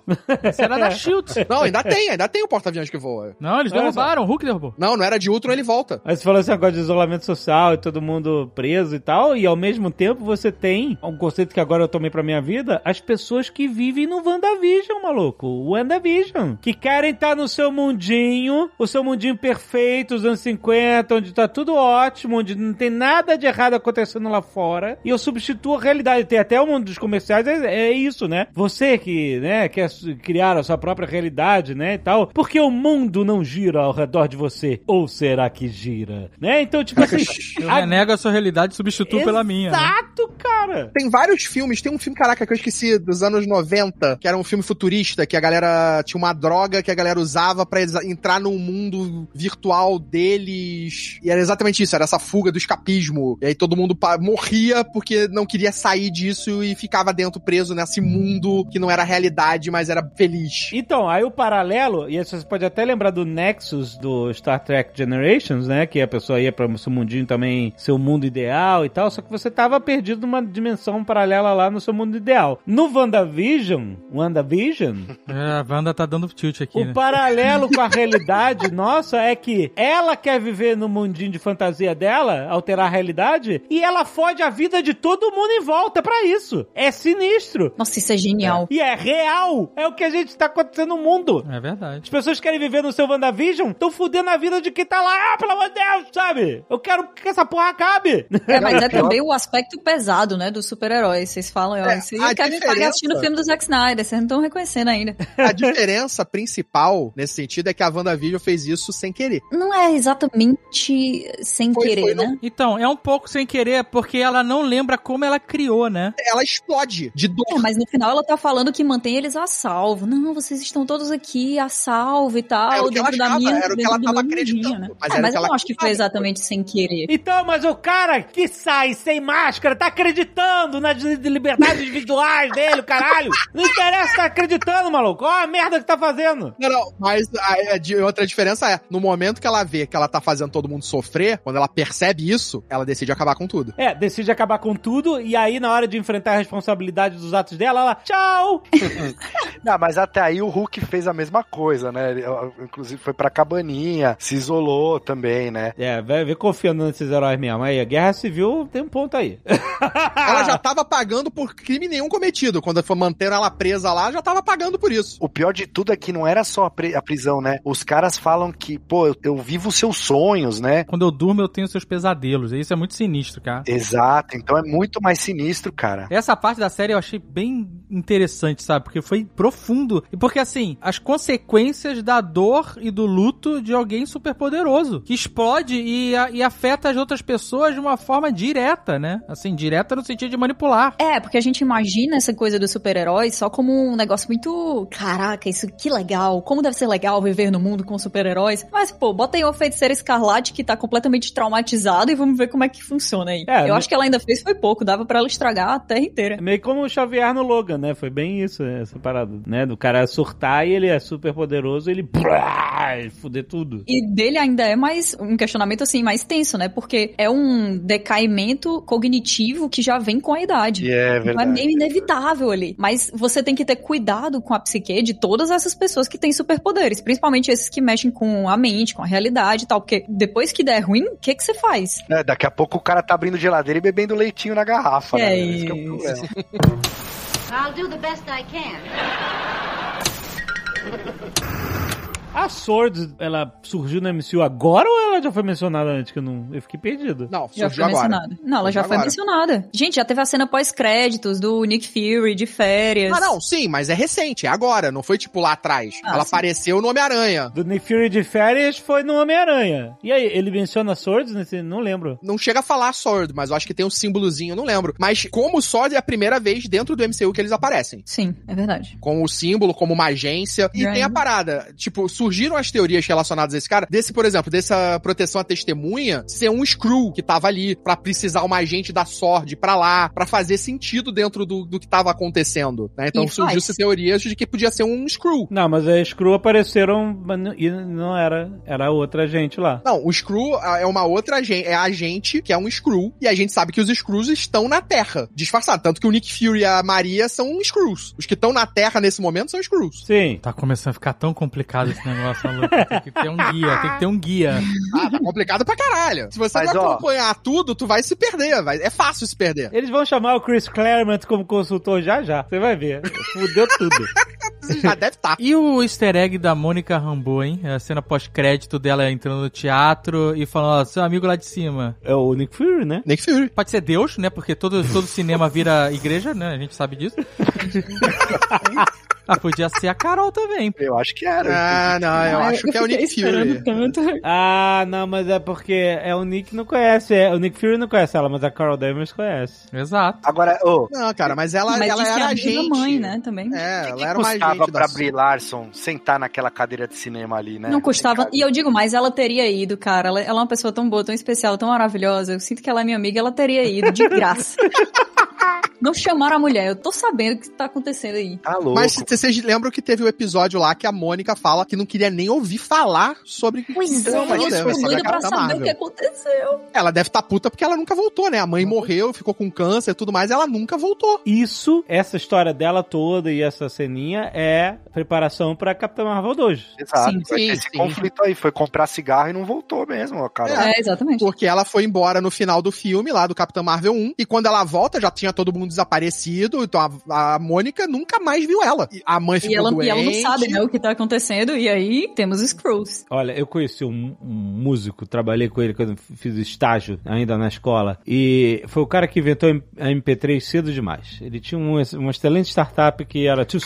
Gary Corbin. E ele falou o seguinte: Eu falei, pô, você é inglês, você, você deve gostar de Queen. Ele, detesto. Ele, como assim, cara? Ele tinha uma implicância com Queen durante toda a história, porque ele, inglês, achou que a banda, quando fez sucesso mundial, esqueceu a Inglaterra. Sabe qual é? Ficou só no World Tour e largou, largou as origens. Largou da onde eles vieram, ficou só do mundo, sabe? Então ele tinha uma implicância com Queen por causa disso. E eu penso nisso toda hora que eu penso na Capitã Marvel. Ela largou pro Universe Tour, largou, ela largou a Terra pro Universe Tour. Mas eu faria igual, só pra... Sem pensar duas vezes. Ela é ausente demais da Não é, Terra. não. O universo não tem os Avengers, ela fala isso. então. Não é por escolha, é muita responsabilidade. Ela tem que cuidar das outras coisas e ela aceita o fardo de não compreenderem que ela tá fazendo esse sacrifício também. É, então ela tem que aceitar que ninguém na Terra sabe I don't even know who you are. Mas ela não tá nem aí. E tem a segunda coisa. Ela ficou. Os Vingadores não existiam na Terra por 20 anos depois que ela vai embora. Hã? Mas tinha a Shield. É, ela foi embora em 1990. Mas você não, sabe mas com quem ela tava lidando. Não, Não tinha sabe que Donald Trump, não tinha Bolsonaro. É. Ela também, ela abandonou a Terra sem ninguém pra proteger. Mas não tem lanterna verde na, na Marvel. o rolê é dela e do, dos Guardiões da Galáxia, é isso. Capitã Marvel é ausente. É quem não quis abandonar a Terra antes que atira a primeira pedra, né? Mas, de novo, eu acho que essa cena, apesar dela ligar com alguma coisa que vai ser ligada, whatever, né? É só... Sim, sim. Ah, o Screw, tava aí, ó. O meu, eu, o meu Marcelo, garoto, eu senti uma emoção grande quando ela virou a Photon, né? Quando a Mônica passou lá, porque ela tava com aquela roupa preta e branca, e a gente que leu Guerras Secretas lá nos anos 80, né? Era a Capitã Marvel, era a Mônica Rambeau, né? Não era a Uhum. Carol Danvers nem nada. Então, pô, essa referência co- do uniforme clássico dela foi muito bacana, cara. É, e essa referência aí dessa cena pós-créditos é da série que vai ter de Invasão Secreta, né? É, aí que tá. A gente vai pra série ou isso aí já vai ser pro filme da Capitã Marvel 2? Eu não sei, o que porque que- antes é, disso ainda tem Miss Marvel. Então, Ah, vai ter a saída da Miss Marvel. Mas a Miss Marvel é depois de Capitã Marvel 2. É, então, Cara, mas a, a- a Invasões Secretas é depois, em teoria, da Capitã Marvel tudo. 2, né? É. não, Miss Marvel é, é antes. É não, antes a Miss Marvel vai aparecer. A garota vai aparecer. Não, não é esse ano, não. Não, a série é esse ano. Le- A série é esse ano. A série da Esse Miss. Marvel é esse ano, da Kamala, é esse ano. É late 2021. Uhum. Caraca. Eu tô com Inclusive, a, eu tô aqui, mal posso esperar. Toda noite penso nisso. eu tô com Naquela, o né? É, aqui. porque ela tá também confirmada no Capitã Marvel 2. É, e tem que estar mesmo. Ah, oh, meu tá Deus do céu. Não Mas aguento o mais Visão? esperar. Não Agora mais pra questão. Aonde o Visão volta? Guerra das O Armaduras? Visão já morreu. Aquele ali é outra coisa. Não, Tez, navio de Teseu, navio de Teseu. Ele falou, I am Vision. É, ele é o Visão. E eu, Eu acho que ele achei pode que ele ia voltar falar no- We Are Legion. Caraca, isso seria Caralho. legal pra caramba. É, porque ele já foi muitos, né? Então faria até sentido. Ah, ele vai voltar onde, ele, que- onde tiver que voltar, onde precisarem do poder dele. Cara, ele é É, aquele eu tô achando que ele volta no Guerra falou. das Armaduras, porque ele foi uma criação Stark e tudo mais. Ele é aquela fichinha pendurada que a Kat comentou ali, que o Kevin Feige deixa. Aham. Aí ele olha ali, olha o Visão, onde que a gente vai encaixar ele aqui? Tá sobrando uma vaga aqui, ele vai e pum. E de- deixou, deixou uma folha em branco pra poder pintar de qualquer cor que ele precisar, mano.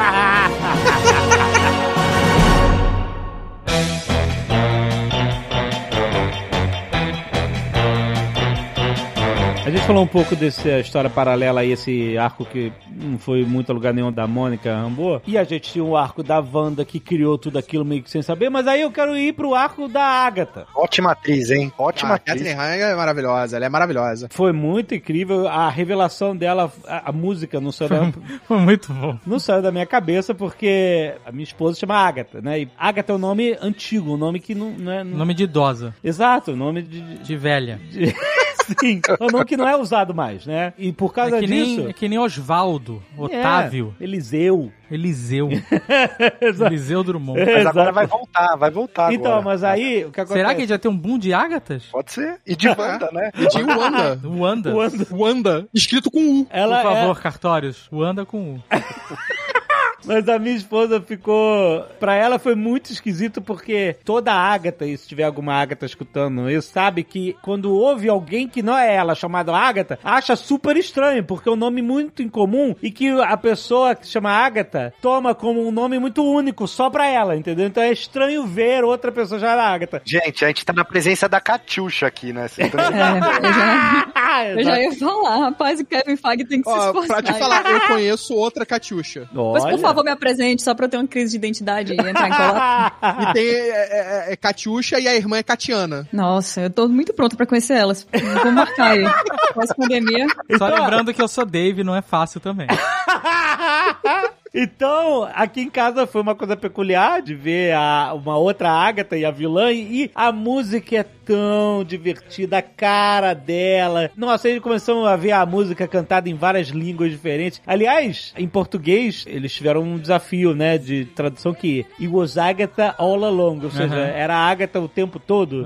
Não funcionaria. Então eles mudaram pra. Foi a Agatha e ninguém mais. Ah, bom. Funcionou. Tradução de música é difícil porque você tem que trazer mais o sentido, né, do que o resto. E aí eu fiquei, e aí a gente, a, a Piccola adorou a musiquinha, né? Ficamos aqui cantando porque era o nome da mãe dela, né? Que- Aí pronto, virou coisa aqui em casa, né? Quem que bagunçou tudo aqui foi a Agatha e ninguém mais. Aí ela, ela fala que agora quem bagunçou o quarto foi a mãe, foi a Agatha.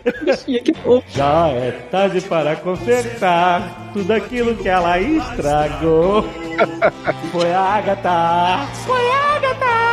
Foi a Agatha e ninguém. Olha, cara, eu não sai da minha cabeça essa música, cara. Dá pra ver que a música rolou muito mesmo na casa da Alexandre, né, cara? Tá. E, e mais um ponto pro bingo aí do karaokê do Alexandre, né? Vamos... Porra, tá aí mesmo. Karaokê aí. Um passo de cada vez. Um compasso de cada vez. Não, agora, na hora que, no final, quando. Ah, e eu matei o cachorro também, eu lembrei do Alexandre. Caraca! Foi a Agatha. I'll do the best I can.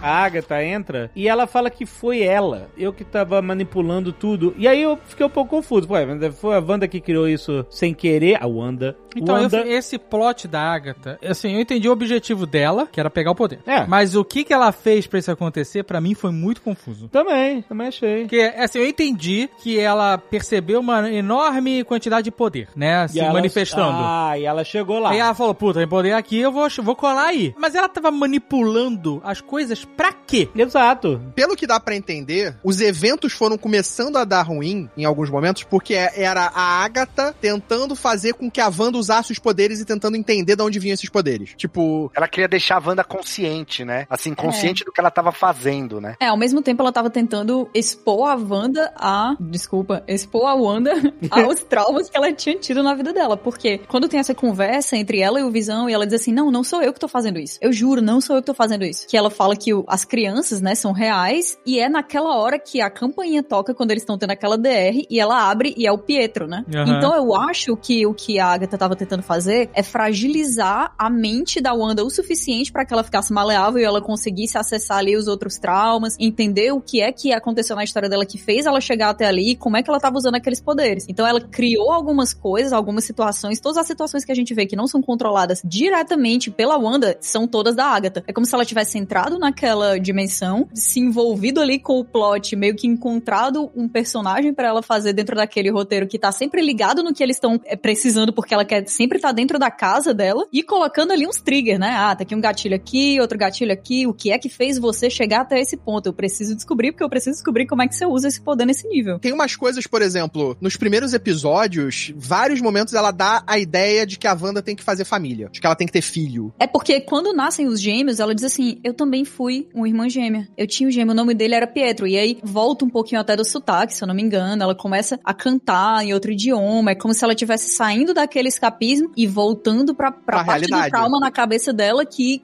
faria a Agatha descobrir as coisas, né? Você sabe que eu só percebi o sotaque quando eles fazem a zoeira? Tipo, "Ih, seu sotaque vai. Quando a Agatha fala seu sotaque vai e vem, hein? E eu falei, uai, peraí, ela tinha sotaque, aí eu nem lembrava. Ela, ela teve sotaque em todos os filmes? Ou ela foi perdendo nos filmes? Não, nos filmes ela tem sotaque. Mas quando o Thanos fala assim, eu nem sei quem você é, aí ela fala assim, you're going to remember, ela fala isso com sotaque de, de Sokovia? Ou não? Ela fala, you took everything from me. É, eu acho que ela fala com Ela fala com sotaque. Sotaque, Fala. com sotaque. Ah, tá. Não, então é beleza. Aí funciona. Ela tá sem sotaque, ela tá nos sitcoms americanos. É, ela tá tipo É, all exatamente. American. Ela tá Quando tentando ela vai- fingir que tem aquela vidinha onde a, a realidade de Sokovia tá tão longe, tão distante, a perda do irmão dela também, ela tá de Isso. fato dentro dos seriados, né? Mas assim, falando sério, a Agatha não podia ser mais direta, porque ela tava curtindo aquilo, não é possível.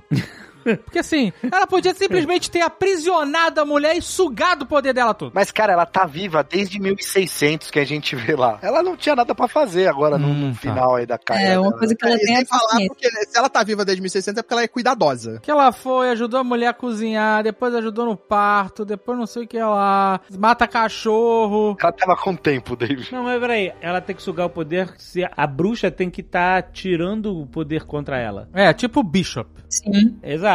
Então ela não podia simplesmente tocar nela, não é a vampira, ela toca nela e suga o poder. Ela tinha que provocar Então ela tinha ela que despertar ela, é pra isso. que ela. Exato. Por isso os gatilhos. Eu né? acho também que ela tinha que descobrir qual era o poder dela. Porque isso era uma coisa também que ela não sabia. Ela sentiu a origem do poder, poder, né? né? A origem do poder. Eu achei muito maneiro o episódio que ela revisita as temporadas, né?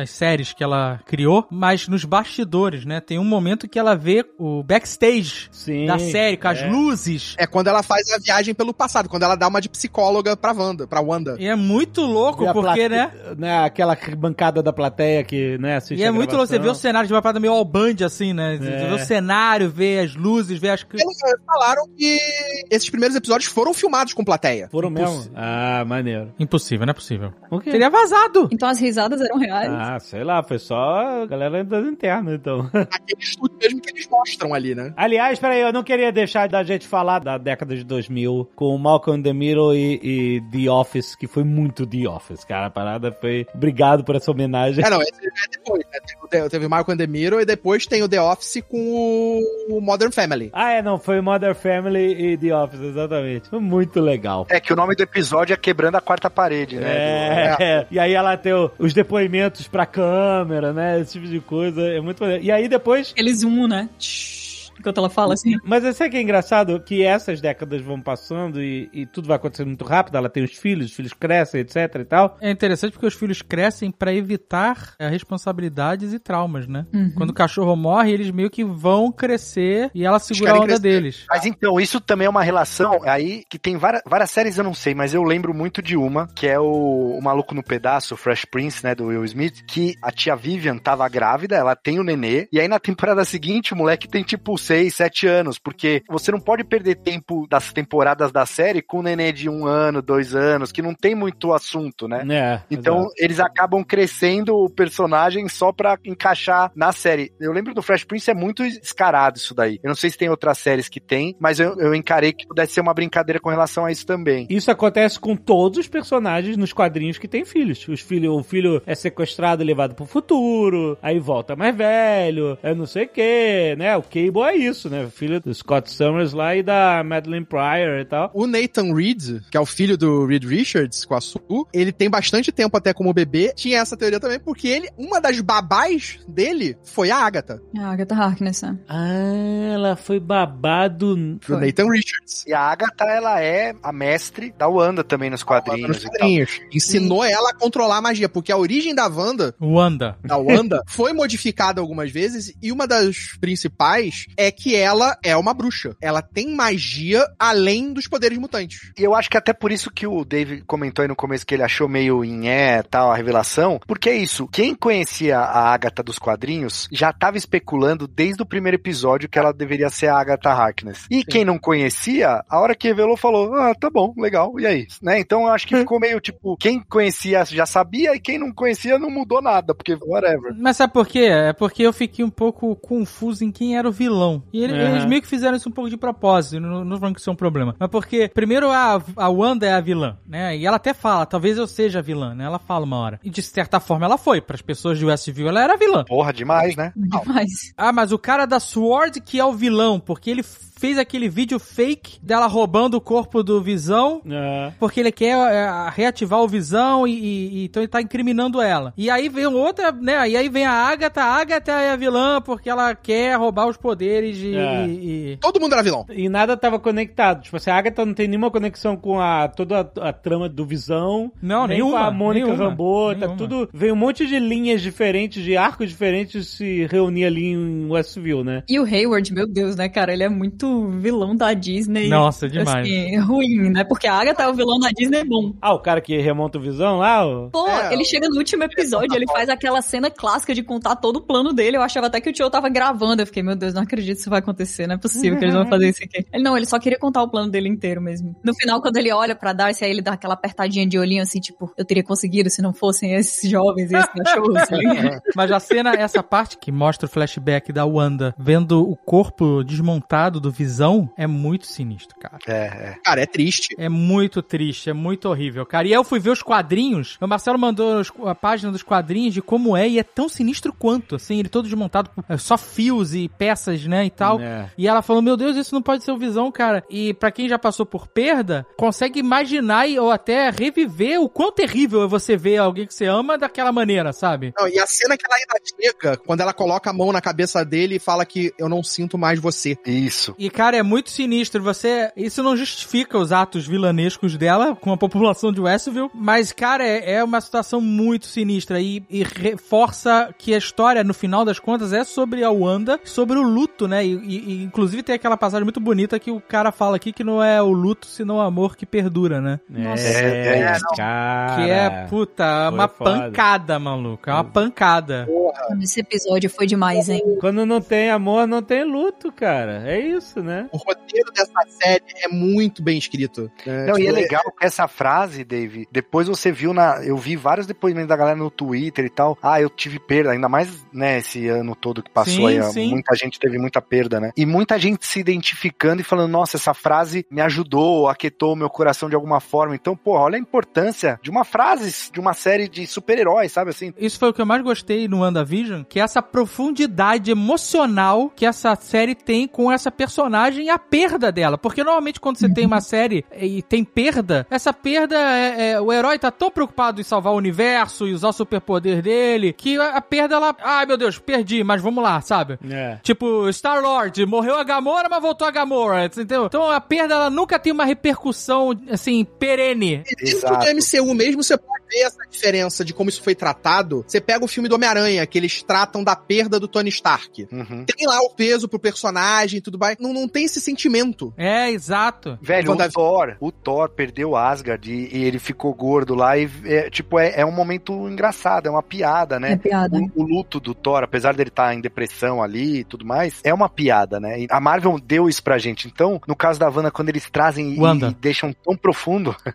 eu não consegui. No meio da frase impossível. No começo, tudo bem, no meio. E, então, quando eles trazem essa seriedade, essa profundidade, é, é, a gente já pegou de surpresa mesmo. Mas aí eu quero perguntar pra vocês. É legal, tudo isso, eu concordo. Foi foda ver a consequência direta de uma grande perda numa personagem poderosa que a gente sabe que eles estão expandindo o poder dela cada vez mais, né? Porque ela foi muito mal aproveitada no início, né? É, a gente sempre sabe que a, a Feiticeira Escarlate é uma das personagens mais poderosas da Marvel. Ela muda a probabilidade, muda a realidade, essas coisas. E ali ela, ela, Ela foi... quase matou o Thanos. E a Darcy sabe disso, sabe lá Deus como.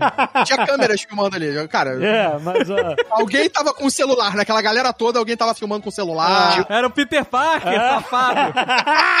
mas o... o- Tava fazendo TikTok da, da batalha final, cara.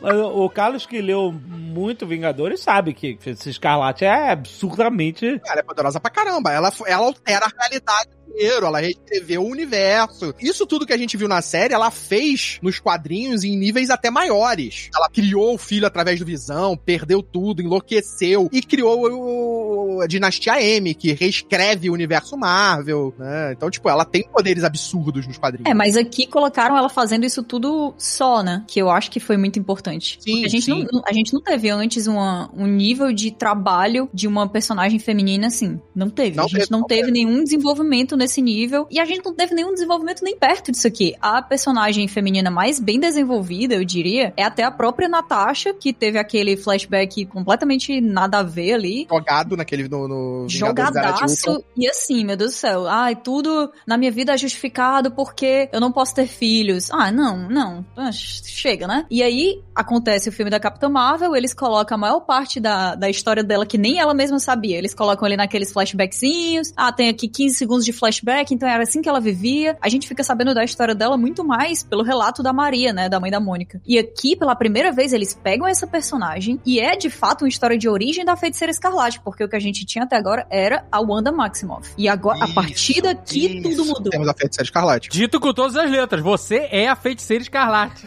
Isso é tão incrível, porque assim, pra mim, obviamente não foi o mesmo momento, né, Avengers Assemble, não foi. Mas é um momento que a gente nem sabia. Olha como a Marvel constrói o universo, cara. A gente lá na Iron, a gente já fez umas três é, Wandas, né? Aí, Marcelo, garoto bom, tá conseguindo. E na embalagem a gente sempre escreveu Scarlet Witch em todas elas. Só que eu nunca tinha me ligado que ela nunca foi dado esse nome pra ela no MCU. E foi tipo agora, no- na série dela, no finalmente ali, ah, você é a feiticeira escarlate. Então, puta, aquela hora eu falei, nossa, Tanto que o Hayward fala assim, ela não tem nenhum nome de guerra, um apelido. É, não, é só a Wanda Maximov mesmo.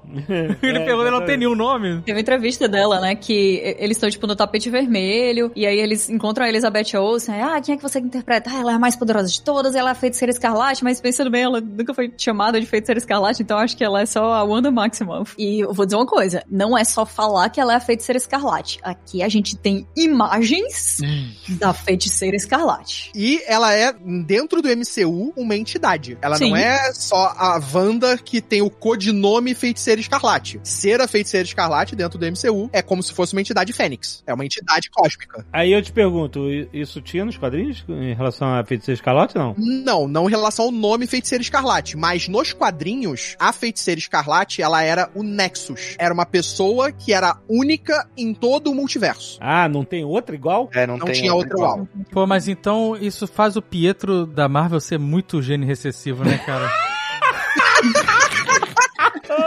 Que a mulher é uma entidade única no universo, cacete, e o cara tomou três tiros de 9mm no peito com super velocidade. Vai se fuder, mano. Vai ver, ela já tem poderes. Quando a gente tem um flashback dela criança, Isso, quando explode lá a bomba no apartamento, a própria Agatha fala, né, que ela manteve ali a bomba não explodiu por dias. Aí a gente faz a correlação, é uma bomba Stark, que não falha. Exato, e... não é das indústrias Hammer, né? É, não era das Hammer. E tem a parada do poder dela que a Agatha fala que é o da probabilidade, que é um dos poderes da Wanda nos quadrinhos. É, É. o poder de alterar a probabilidade das situações. Mas ela fala também que talvez tenha sido por isso que ela sobreviveu ao contato com a gema. Contato com a joia, é. os outros morreram. Só que assim, o Pietro também sobreviveu. Então talvez ele também tivesse alguma Ela coisa. fez alguma coisa, né? A gente não sabe. Não foi Pode Isso ser, não foi pode ser, mostrado, né? Não ser. foi mostrado, então a gente não É. sabe se ele tinha ou Uhum. se ela modificou ele pra que ele tivesse, pra ele não morrer.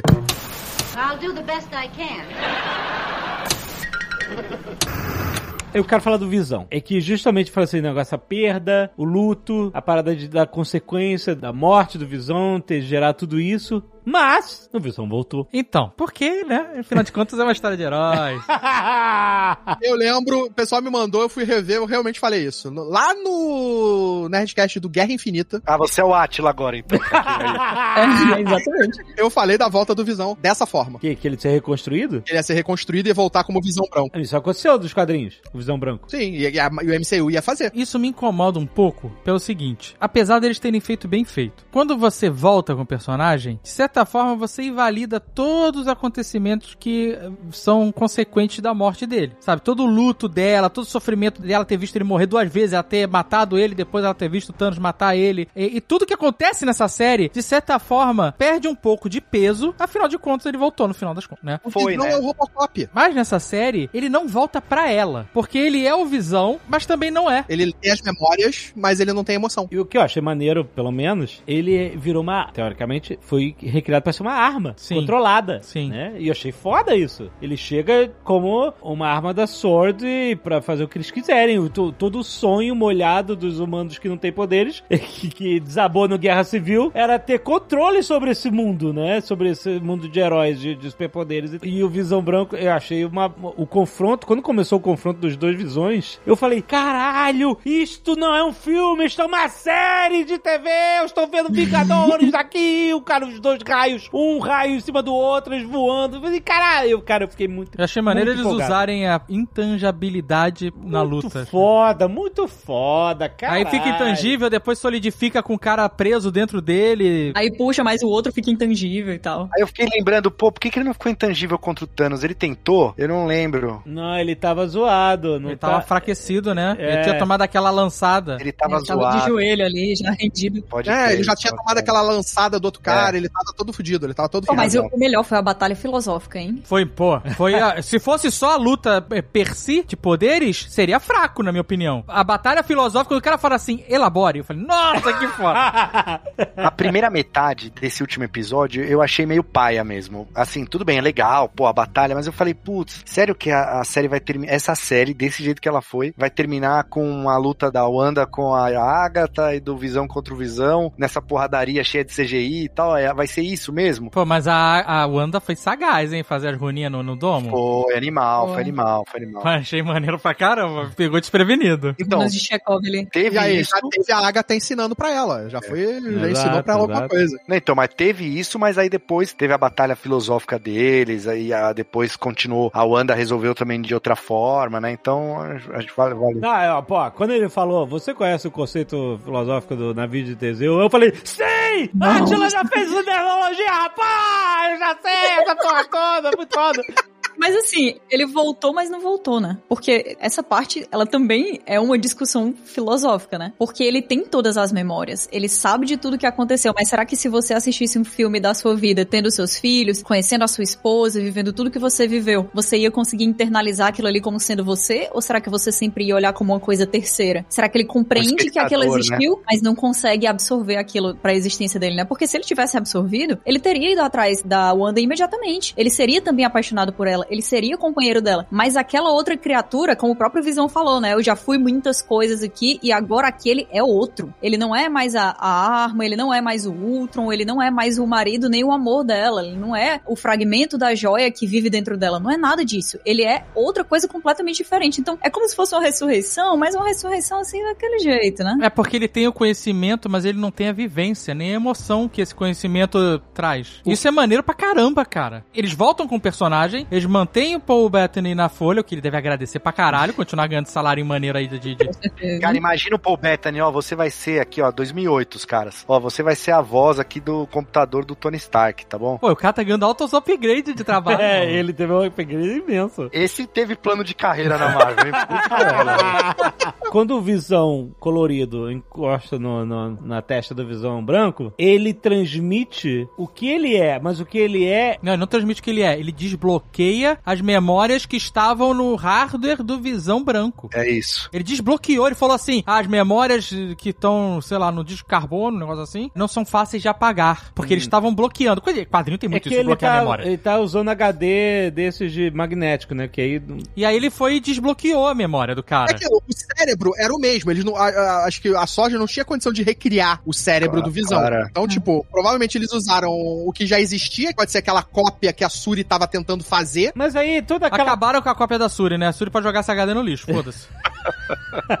Vem cá, mas o visão, que aquele visão que a gente tava vendo, não era o visão de verdade, era o visão era o que a gente a- tava vendo era o visão que vivia dentro dela. dela, exatamente. Criado pelo poder da joia dela, que tem dentro dela, ele criou aquele visão com memórias que ela colocou nele. É bem Westworld, né? Essa parada aí, né? Então não tem Teseu no, no- naquele visão. Tem no visão construído, que é o corpo do visão original. Que é o visão da Wanda, o visão colorido, ele só tem a emoção. Ele só tem o amor por ela. Então, ele não passou isso pra ele também, aquele amor não, todo? ele não passou. Ele só liberou a memória do cara. Ah. Ele desbloqueia o, o arquivo secreto lá, sabe qual é? A chavinha de criptografia lá. Aham. E aí o cara absorveu em um segundo, é bem maneiro isso até, toda aquela informação que tava bloqueada dentro da cabeça dele. E aí ele fala, eu sou o Visão. Aí o olho muda, né? A íris muda. A Iris muda, vira humana, né? A Iris vira Aí humana. eles querem dizer que mesmo que tenham reconstruído ele e ah, ele é o visão. Ele é outro Visão. Ele é o Visão ainda, mas não aquele que a gente conhece. É, É como se ele vai... fosse todo razão, né? Como se ele fosse É, todo razão e memória. e o outro Ele só visão. tem as memórias, mas nenhuma conexão emocional com essas memórias, até porque a gente nem sabe se ele pode ter emoções, porque ele a princípio ali é só uma máquina. Porque o que Exatamente. que era o visão original? Mas aí a minha dúvida que é, bate é o seguinte, porque o Visão colorido, que é o Visão é, antes do Thanos des- destruir, ele era uma inteligência artificial que ganhou vida através do Ultron e da gema da mente. Da mente. Isso, é, na verdade, exatamente. o Ultron só construiu o corpo. O que fez a, a mente do Visão foi a junção do Jarvis com a joia da mente. Isso. E Essas duas junções e parte da programação lá que tinha no Ultron, nos computadores do Stark, criaram a mente do Visão que a gente conhece. Então, quando a Sword remonta esse corpo que o Ultron tinha montado, Não tem nada disso. Só tem as memórias. mas ele estava inativo, e eles energizaram esse Ultron com a magia da Feiticeira Escarlate, com o poder dela. do poder dela, com a energia do poder dela. Ah, Porque ela- o poder dela é derivado da joia da mente, é isso? Sim. É. Ah, tá. Também. é. É, porque antes dela ter contato com a joia, ela já tinha os poderes, né? De novo. É como se tivesse acordado alguma coisa lá, mas ela já tinha a parte mágica dentro dela. Tanto é que ela fala, né? Que o Visão é, é uma parte da joia da mente que vive dentro dela. Então esse visão novo, ele é tão poderoso quanto o visão antigo ou ele tem um poder diferenciado? Ou diferente? Ou menor? Ah, acho que é igual. É, é Eu igual. acho que o poder pode ser igual, o poder é igual, o que é diferente é a mente. Sim, com certeza. É outra É, criatura. eu acho que a única coisa é a mente, outro um ser. Mas nele, com os é mesmos poderes. Ele só fez backup. Se fosse Time Machine, vinha Teria, tudo. tu- Aham, teria exatamente todo. Ele não tem condição de sentir todas as coisas, né? Assim como o outro Visão, o Visão da Wanda, ele não lembrava de nada. Tanto é que a Agatha fala pra ele, ah, você é o Visão, você é um Vingador. Ele, sim, eu sou o Visão, mas o que é um Vingador? Exato. Tudo tinha sido apagado. Aquele visão era só o que a Wanda queria que ele fosse, né? Basicamente. Sim, era o suficiente. É como ela falou, né? Que ele é o, o amor dela. Aquele visão era, era o marido e o amor da vida dela. E ao mesmo tempo, ele contestava, né? Ele tinha uma autoconsciência de saber que aquilo ali tava meio errado, né? É porque se ele não tivesse, ele não seria o homem pelo qual ela se Isso, apaixonou. Porque isso. ele de fato era um, um homem, apesar de não ser, né? Era isso. Esse era o real poder que a joia dava pra ele. Agora ele vai ser só uma máquina, ele vai ser só uma coisa. Por mais que ele entenda, talvez que aquilo existiu, que ele viveu aquilo ali, ele não compreende o que são aqueles sentimentos.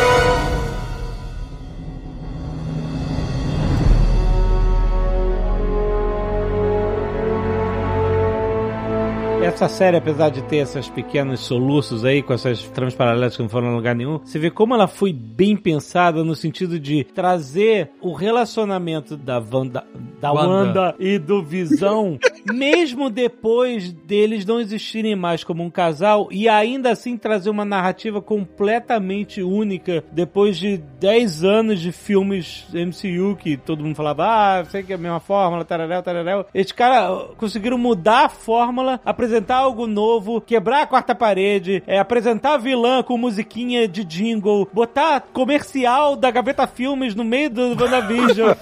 Cara, tipo, E- foi- mas é legal porque a mídia que eles usaram, que é a série, é boa pra isso. Fala com totalmente rima com isso, né? São uma série de TV, mostrando série de TV, mostrando o relacionamento de uma forma completamente diferente. E, e ainda no final, quando ela se desfaz de tudo, você sente a perda. Total. Se não, os filhos, o cara, não, vai tudo, Total. tudo deixar existir. E é muito maneiro quando ele fala, ah, eu já fui uma voz sem É. corpo, é, e depois já tive um corpo, e quem sabe como eu vou voltar e como a gente vai se encontrar de novo. É muito puta, muito É. foda, cara. Exato, cara. E É muito foda que, tipo, tem um episódio clássico do Star Trek Next Generation que o Picard, ele entra num... A mente dele entra num, numa parada, num simulacro lá, é, numa sonda é, é, que tinha as memórias de um povo inteiro e ele vive uma vida inteira, ele esquece quem ele era e aí ele volta, ele fica velho, tem filhos, tem família e tal, e aí depois ele volta a ser Picard e ele vê que ele passou só algumas horas com a mente ali naquele simulacro, mas na cabeça dele ele viveu 50 anos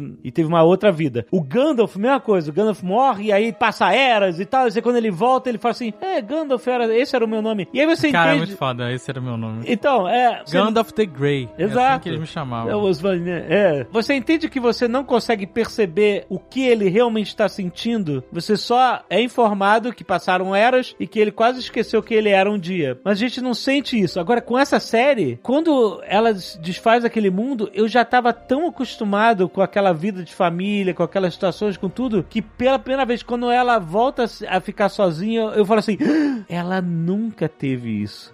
É como se estivesse realmente acordando de um sonho, sabe? É, tudo aquilo era uma projeção do que poderia ter sido se não fosse interrompido como foi. Exato. E aí foi tão real pra gente que quando tudo se desfaz, a gente sentiu a perda. E quando ela volta a ser ela mesma, é como. Sabe quando você tem aquele sonho tão vívido que quando você acorda, você. Não, peraí, eu não tava fazendo isso. Eu, não tava- eu sou eu, eu tô aqui. Acorda essa- mijado, né, É, Jovem? Acorda mijado. Não. tropeçando na escada. Pra mim foi muito maneiro porque no final toda aquela ilusão parecia real e eu me afeiçoei a ela que nem ela. E quando ela se foi e ela voltou aí, ela botou aquele capuz, eu falei assim: "Nossa, Que ela botou o luto, de novo. exato". Ela cobriu a cabeça, como quem tá em luto. A aceitação naquele final, acho foda. Exatamente. Porque, Então, na verdade, essa série aqui é, é uma série inteira sobre o, o modelo Kubler-Ross, né? É. Ele é sobre os cinco estágios do Ah, luto. E no exatamente. final, Elabore, elabore, Catiuxa. Ah, elabora, por favor. É porque tem o modelo Kubler-Ross, que são os cinco estágios do luto, né? Que é negação, raiva, negociação, depressão e aceitação. O Homer Simpson tem eles em 5 segundos. Desculpa.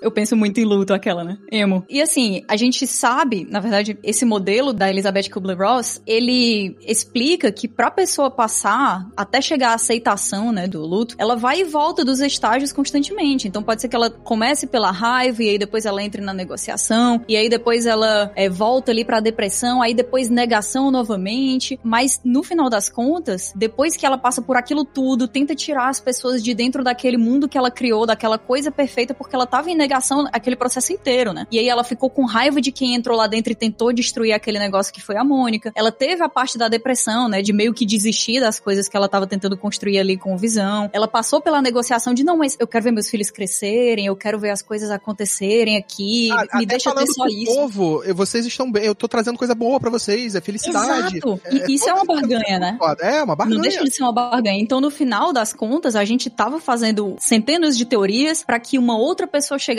lá e que justificasse tudo. E que, na verdade, Podia, né? o que, cara, só poderia ser a aceitação dela. E a aceitação não é necessariamente a superação desse luto, né? Porque ela aceita, entende, encara que na verdade não teve nada daquilo, mesmo sendo extremamente doloroso. Ela pega na mão daquele visão, daquela coisa que ela criou, daquela família que ela fez pra ela mesma, vê os filhos dela indo embora, porque ela tem consciência de que aquilo tá acontecendo, mas ela não quer passar aquela tristeza pros filhos dela enquanto eles estão sumindo, ela quer manter a memória deles daquele jeito. E aí eles somem, some tudo e ela entende que, pronto, eu fiz um estrago aqui, mas eu preciso lidar comigo mesmo. E digo mais, em todos os momentos, em todos os filmes de super-herói, não só de super-herói, a gente tá sempre falando que, pô, isso aqui, essa galera se beneficiaria de uma terapia, né? E tivemos terapia em WandaVision, porque o penúltimo episódio foi totalmente uma sessão freudiana. Ela voltou pra infância, ela entendeu o que foi um negócio ligado aos pais dela, ela viu todos os traumas, ela viu onde aquilo ali levou ela, e E ela viu como ela compartimentalizou todas aquelas coisas, todas aquelas memórias dentro de uma bolinha de escapismo, da qual ela teve que ser retirada no final das contas, porque continuar ali não fazia dela um herói, né? Caraca, eu até ia Esse dar uma é reclamada, mas depois dessa deixa pra lá, né? Então, teve, uma,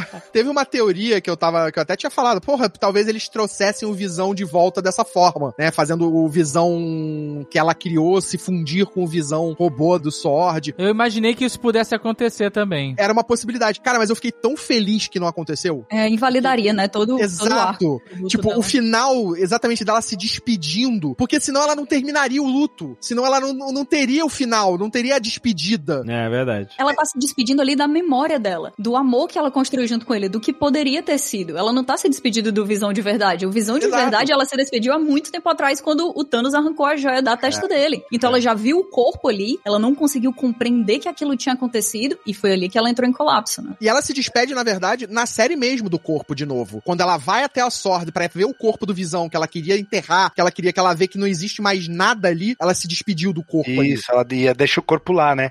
Né? Ela deixa o corpo lá. E nesse final, é, é isso que a gente falou, não tinha como vir alguém nessa série pra meio que tomar o protagonismo dela ou salvar o dia, sabe? Ela tinha que fazer isso, né? É- Ela, inclusive, a Elizabeth Olsen disse, ah, essa série vai ter um momento Luke Skywalker, igual do Mandalorian e tal, né? Aí todo mundo ficou pensando, pô, é o Doutor Estranho que vai vir, vai ajudar. A, a gente conversou sobre isso, mas realmente, não, o momento Luke Skywalker é ela virando a feiticeira escarlate mesmo, com aquela roupa bonita que ela apareceu depois, e ela resolvendo o problema dela com o que ela tinha acabado de aprender da Agatha e tal, ela toda fodona. Essa solução tinha que vir dela, né? Era um problema dela e ela que tinha que resolver isso. Eu até comentei com a Kat isso. Eu não sei se a série não quis isso, porque naquela cena que ela se despede dos filhos, igual o Alexandre comentou, eu tava, meu, tremendo no, no- no assistindo, porque, né, eu tenho filha e tal, e eu, eu, eu sempre transporto isso quando tem esse tipo de coisa em, em alguma série ou filme e tal, né? E aí eu achei que ela tava super conformada, mas é isso que a Kat falou. Ela aceitou ali o, o luto dela, a, que ela que tinha vivido tinha que acabar e que ela tinha que elaborar isso sozinha, né? E ela quis blindar os filhos dela do trauma, Marcelo. Porque ela tava agora ali na posição de mãe, né? Ela não queria que os filhos dela levassem um trauma como ela mesma teve de perder os pais daquele jeito. Sim, não, ali tudo bem com os filhos, mas depois quando ela vai pro Visão que ficam só os dois, né? Ali talvez ela pudesse dar uma, uma derrubada, né? Eu pensei na hora, mas acho que realmente ela já tinha entendido o que tinha acontecido ali, né? É porque quando a gente vê aquilo tudo como uma coisa que aconteceu internamente, a interpretação é outra completamente diferente, né? Porque a gente vê ela falando com a memória que ela tem do Visão e dizendo: Eu te criei desse jeito, eu te imaginei desse jeito, porque era isso que eu precisava nesse momento. E aí a gente ficou enlouquecendo, criando teoria, pensando no Mephisto, aceitando esse cameo aí, dizendo que ia ter o Luke Skywalker aqui dessa série, mas na verdade, cara, a gente foi igual a Wanda, a gente criou nosso mundo de magia aí, mas no final das Fantasia. contas, a gente só tinha que superar o nosso trauma, né?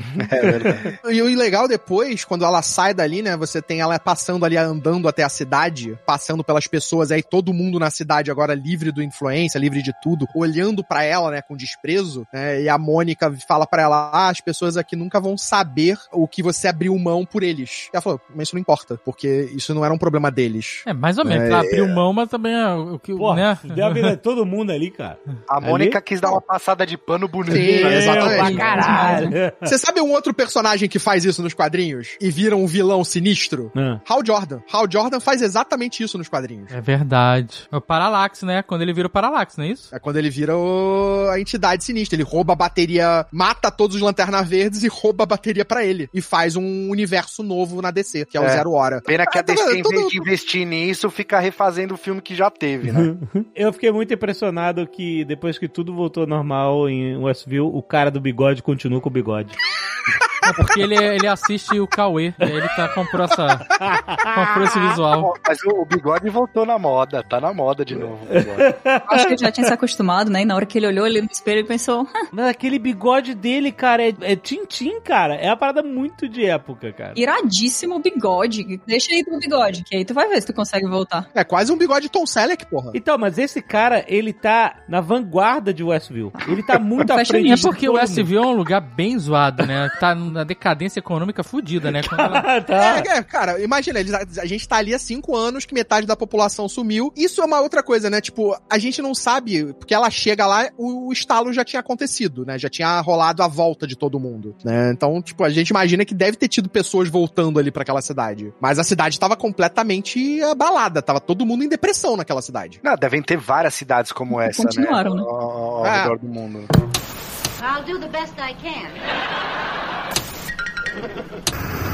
Tinha uma teoria que dizia que tem um ponto do universo que é o que junta as dimensões e que Westview seria esse local, por isso que Hum. ela escolheu ali. Então, será que ela que escolheu? Sabe é, não foi ela que escolheu. Foi Porque aquela assim- carta que escolheu pra ela. Exato, Quem mandou carta aquela escolheu. carta que escolheu pra ela? Quem mandou a carta? Exatamente, ninguém sabe. Ninguém sabe, porque aquele, o basement lá, o, o porão, que tinha o livro lá, o Darkhold, ele tava lá. Ele tava fisicamente lá. E não foi a Agatha, não era a casa da Agatha nem nada. Era até a casa do Ralph Bonner lá, né? Ah, peraí. O Ralph, que era o. o Peraí, ela, a Agatha chegou e falou assim: Ih, aqui o. Achei necronômica da Marvel. Então, eu acho que já tava armada essa porra toda pra ela ir pra lá. De al- alguém armou isso. Não Então, foi revelado na série. Não foi o Doutor Estranho? Tem uma, uma cena no filme do Doutor Estranho que ele tá na frente de uns livros e tal, e tá faltando um livro na biblioteca que ele tá olhando assim. Tem uma porrada É, dos de livros perigosos, que são aqueles Isso. trancados. E- Exato, os livros proibidos. E aí tem um livro que tá faltando, pode ser que seja esse daí, entendeu? Que agora a Wanda, a Wuhan Com certeza é, com certeza é. A Marvel é, é profissional em fazer isso. Deixar umas pontinhas soltas que eles nem sabem o que, que eles vão fazer com aquilo ali. Mas É. eles no futuro vão utilizar aquele negócio aberto. E pode ter Porque- certeza, ó, quem mandou essa carta aí também, só quem sabe é o Kevin Feige e ele nem sabe ainda. Só o eu dele do futuro que sabe. Exato. Porque, com certeza, cara, não foi o Visão que mandou essa carta comprando aquele terreno em Westview pré-Guerra Infinita. Pro Uhum. Visão ter feito aquilo, porra, eles estavam na Europa fugindo. Ele, ah, vou comprar em Westview. É, eles estavam fugindo depois da Guerra Civil, é isso, né? Exato, exato. Tem até uma outra. é, Agora vem começa a levantar as teorias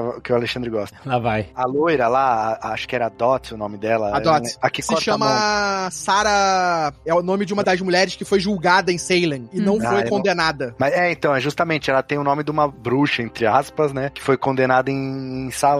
Não, ela tem o nome de uma mulher que foi vítima de uma condenação de bruxa. Eu fiz bruxa, entre aspas, com o dedo, mas é um podcast. É, é, É. não, não É. aparece. Então, é Sarah Proctor. Isso, Sarah isso. Proctor, eu acho que é o nome. Dessa mulher que ela foi acusada, é, julgada, mas não foi condenada por bruxaria em Salem durante os julgamentos. Aí o pai dela, que foi quem levantou a acusação, ele é enforcado. A princípio, essa loira teria o nome. O nome dela real seria o nome dessa mulher. Ah, tá. E ela foi uma das últimas que, quando eles começaram a identificar quem eram os moradores, né, os nomes reais deles, ela foi uma que não tava lá naquela, na parede com... É, o que levantou várias teorias de quem seria ela. Exato, exato. E é uma atriz que não é tão desconhecida, né? É capaz de ela voltar. É, ela é uma atriz conhecida. Aquela loura que era a chefinha da, da comunidade, é isso? É, exatamente. É, Isso. a Dottie. Exato. Ó, cabe uma Sue Storm aí, hein? Que esse cara é cheio de teoria louca. Caraca, começou. Impossível, não, impossível. Não, Tô eu brincando, aceito gente. todas as Vamos essas teorias menos a que tiram a Emily Blunt e o John Krasinski de mim Exato, como começa. casal principal.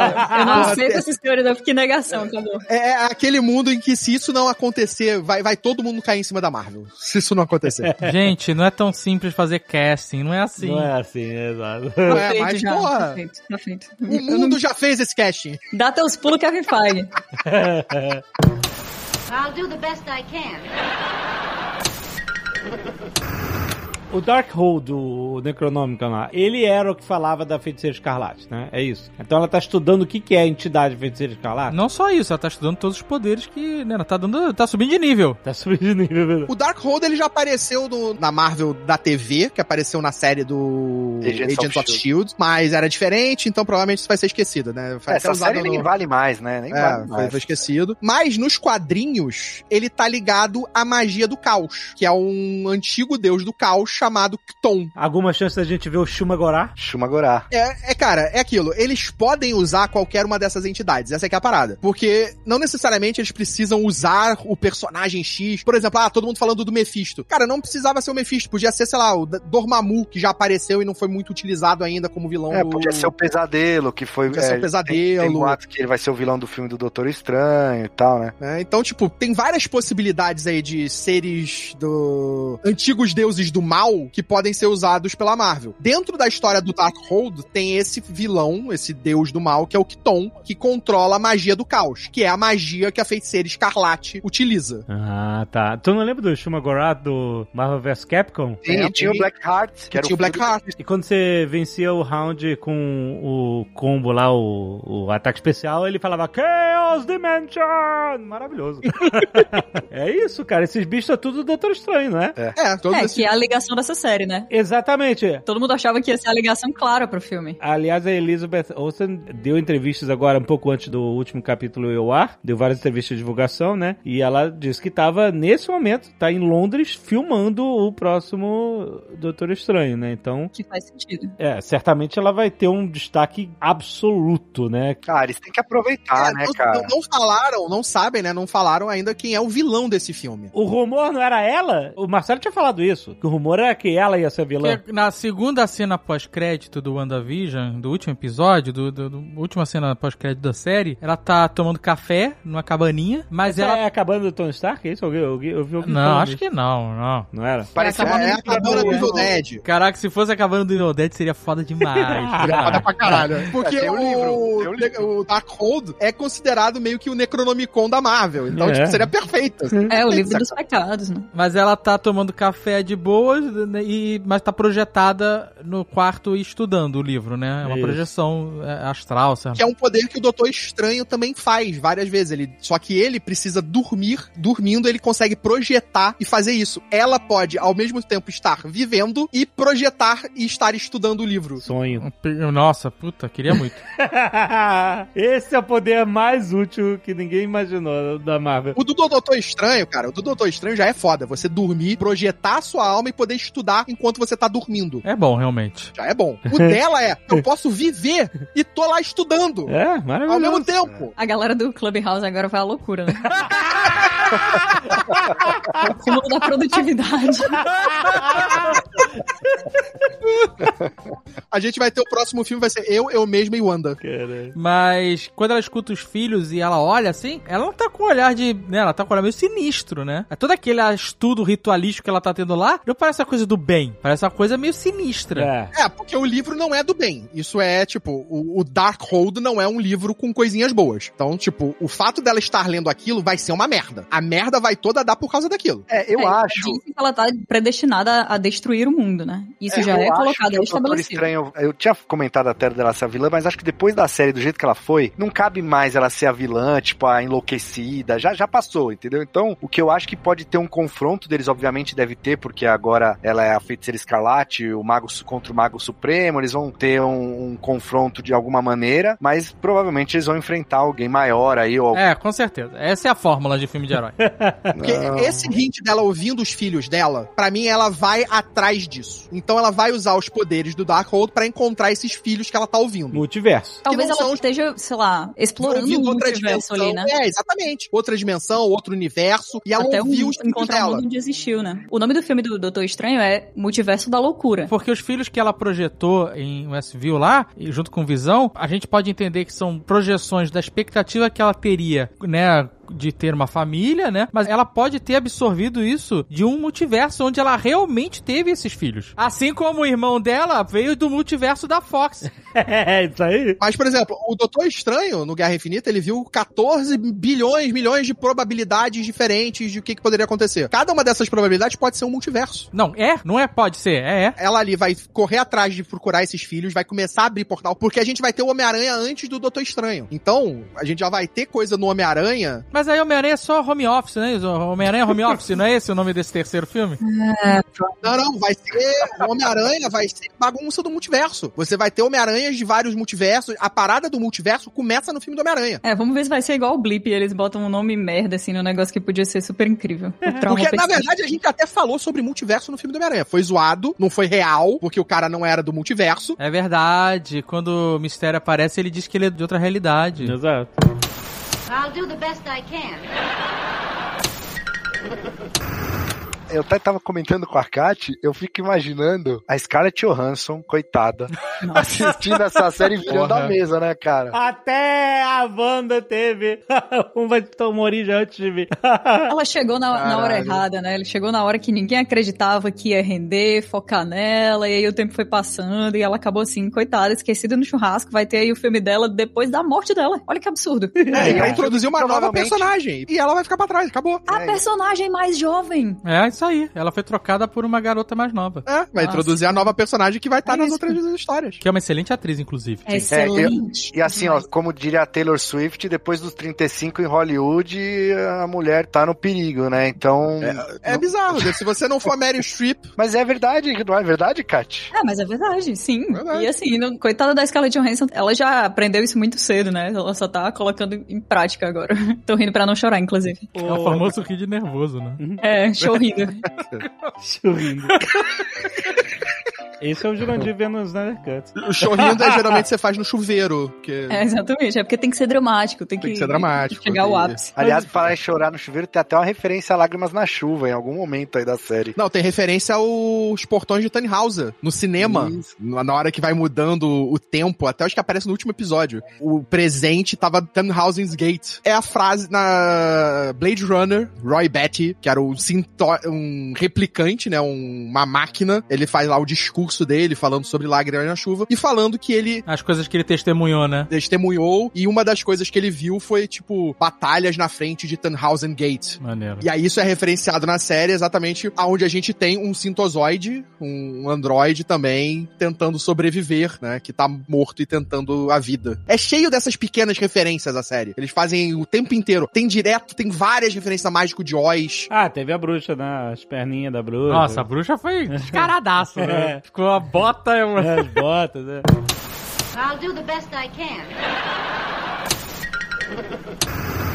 Pensando assim no, no, no MCU, né, nos filmes, vocês acham que essa série, ela é fundamental? Eu acho que, pra mim, não precisa ser. Ela é um plus. Disney Plus, inclusive. Eu acho que a série, elas não vão se intercalar do jeito que a gente achou de abrir X-Men, vai abrir quarteto. Eu acho que elas vão jogar pequenas coisas. Tipo, essa série, eu acho que quando abrir o Doutor Estranho, a gente vai ter um mini, assim, explicação do que, que aconteceu aqui. A gente vai ter eh, o Doutor Estranho confrontando ela. É que nem filme. Tá valendo, porque quando ela apareceu o Doutor Estranho, ela já vai estar com o vestido de feiticeiro escarlate. Então. Incrível! Puta que pariu! É, é, Jovem Nerd fashionista. Não, caralho, cara. É, ela, eu vi a Elizabeth Olsen falar assim: Olha, eu fiquei tão feliz que eu pude usar a roupa original da Feiticeira Escarlate em um contexto irônico, que não precisei usar aquilo de verdade, sério. Eu falei assim: É, legal, realmente. Aquela roupa do Halloween foi uma boa, um, um bom fanservice, funcionou super bem pra ela e pro Visão. E aí? E aí? Vem a roupa for real, cara! Foi a coroa de energia, putz grila, cara. Ficou muito foda, cara. Roubou, tirou essa luz da Psylocke só. Ah, cara! A Psylocke que invente lute, né? Exatamente, porra. Caraca, veio com tudo. Feiticeiro Escarlate. Cara, quando ela surgiu no Doutor Estranho, tudo isso já foi criado lá na série. Não, com A certeza. Mônica Rambeau já vai vir de lá. O Visão Branco já vai estar assim, entendeu? Mas Então, o que o Marcelo perguntou não é isso. Ele perguntou se eh, essa história ela é fundamental. E, e assim, ela não é. Necessariamente você não precisa ver a série pra acompanhar coisas da Marvel. Não, é tipo, vai ser, mas vai ser... É que nem Homem-Formiga, Mas é que nem Ela é um todos os filmes, quase. Ela é um apêndice. entendeu? É, eu não vi nenhum filme do Homem-Formiga, mas eu sei resumidamente o que aconteceu e é o suficiente pra acompanhar. Isso aí, você viu Homem-Formiga nos Vingadores fodão e achou legal. Mas É você, se você vê a série, você tem essa, essa expansão do universo intimista do personagem. e isso é maneiro. Isso, isso aí. É Parece que o que a galera quer é ser o Visão Branco. Eles querem saber o que acontece pra chegar no próximo passo. E todas as coisas que existem da Marvel, elas só existem em função do próximo passo. Agora todo mundo quer quarteto, daqui a pouco todo mundo quer X-Men. Na verdade, todo mundo já quer X-Men agora. Então, não existe nenhuma produção da Marvel atual que tenha o seu próprio valor. Porque o valor que a galera projeta em cima daquilo ali é sempre a próxima,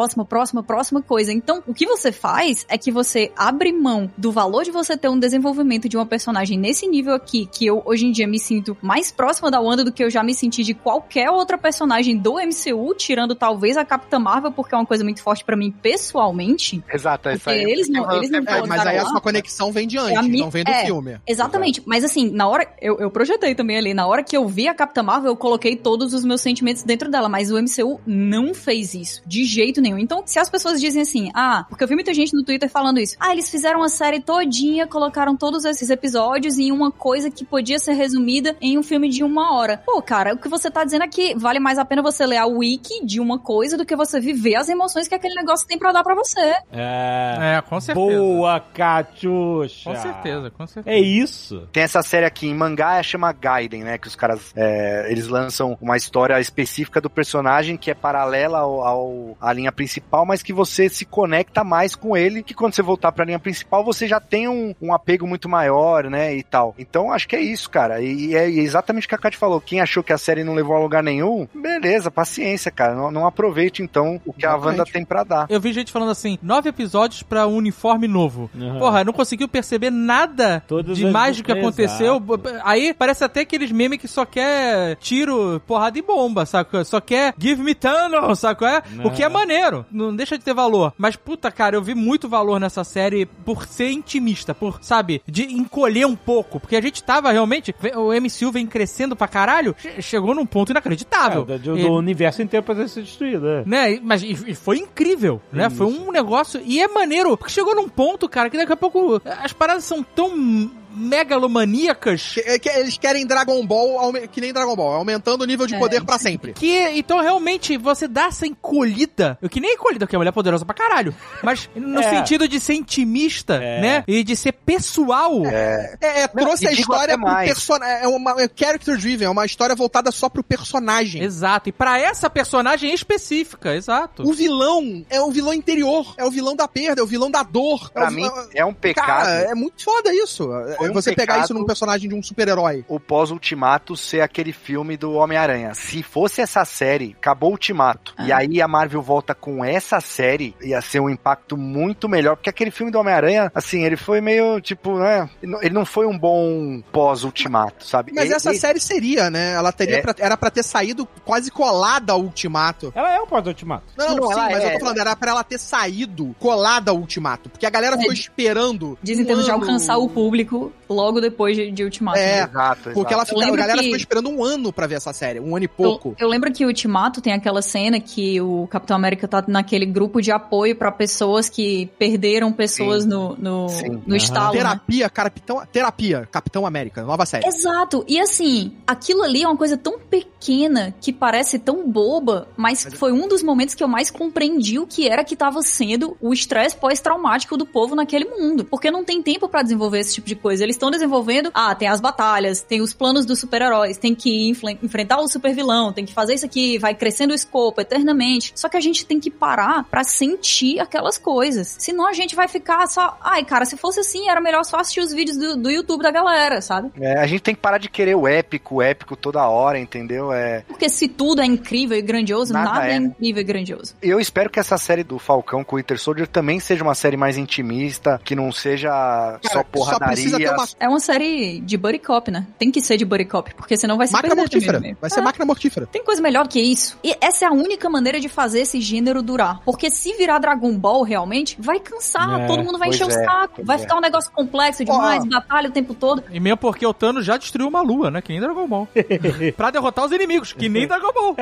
Pra você ver, pelo trailer do Falcão, vai ser tão máquina mortífera que já tem ali o Falcão é o esquentado que faz as paradas sem pensar e o Buck vai ser o cara que vai estar o tempo falando, eu tô muito velho pra isso. Perfeito, cara, que ótimo. Quero que eles brinquem aí com o gênero o máximo possível Cara, pra poder falar explorar outras coisinhas aí. Vocês me motivaram, porque se eles trouxerem essa vibe máquina mortífera, Mas vai ser, claro que vai ser. porra, agora. Os pô, dois zoando um com a cara agora. do outro o tempo inteiro. Isso já, tipo, Essas pô, séries, a gente vai ficar toda sexta-feira tendo uma janelinha ali pra observar o lado humano da galera dos filmes de super-herói que não tem tempo pra ter esse lado Ah, humano. que, Isso tomara. tomara, demais. Porque isso é uma coisa que faz falta nos filmes, né? Cara, eu fico imaginando Falcão e o Winter Soldier, os dois têm uma coisa pesada pra caramba, né? Primeiro, os dois têm que substituir o Capitão América, né? O Falcão tá ali com o escudo do Capitão América com o peso de ser um novo Capitão América. E deve ter velório do Capitão também, né? O Capitão deve morrer nessa série. Tô sentindo isso daí. Mas a, a verdade é que a gente vai ficar vi- convivendo aí com essas séries da Marvel praticamente toda sexta-feira, né? Porque na próxima já tem o Soldado Invernal. Excelente. E quando É, não, terminar na o Soldado Invernal já vai vai ter a série do Loki. Ótimo. Só né? vem. Então, não... é exato. Eu só quero abrir os braços que nem a Agatha e absorver tudo isso. Quem abriu os braços é o Mickey Mouse, mano. Tá sugando a assinatura no Disney Plus. Ele é a Agatha all along. Só batendo os cartões de crédito.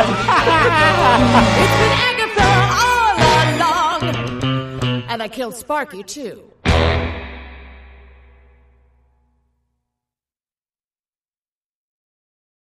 O Robert Downey Jr. já falou que nada, ele não descarta a possibilidade da volta do, do Tony Stark, não. Ou com o salário dele eu também não descartaria, não. É, Acaba aí o personagem, destrói, tô nem aí, mas. Nessa entrevista que eu tava vendo aí do diretor do, do WandaVision, Wanda. Wanda, a cena do estalo, quando ele fala I am Iron Man, não é original do take original do roteiro. Quem pensou nisso foi lá na mesa de edição que os caras falaram, pô, nessa essa hora ele podia falar isso. E aí eles regravaram. É, convenceram, tiveram que jantar com o Robert Downey Jr. pra convencer ele a, a ir gravar o... Cara, o que, que será que ele falava então? Nunca saberemos. Ou ele não falava nada. De alguma coisa com certeza bem pior do que isso. Obrigada, editores. Marta. É isso. Este Nerdcast foi editado por Radiofobia, podcast e multimídia.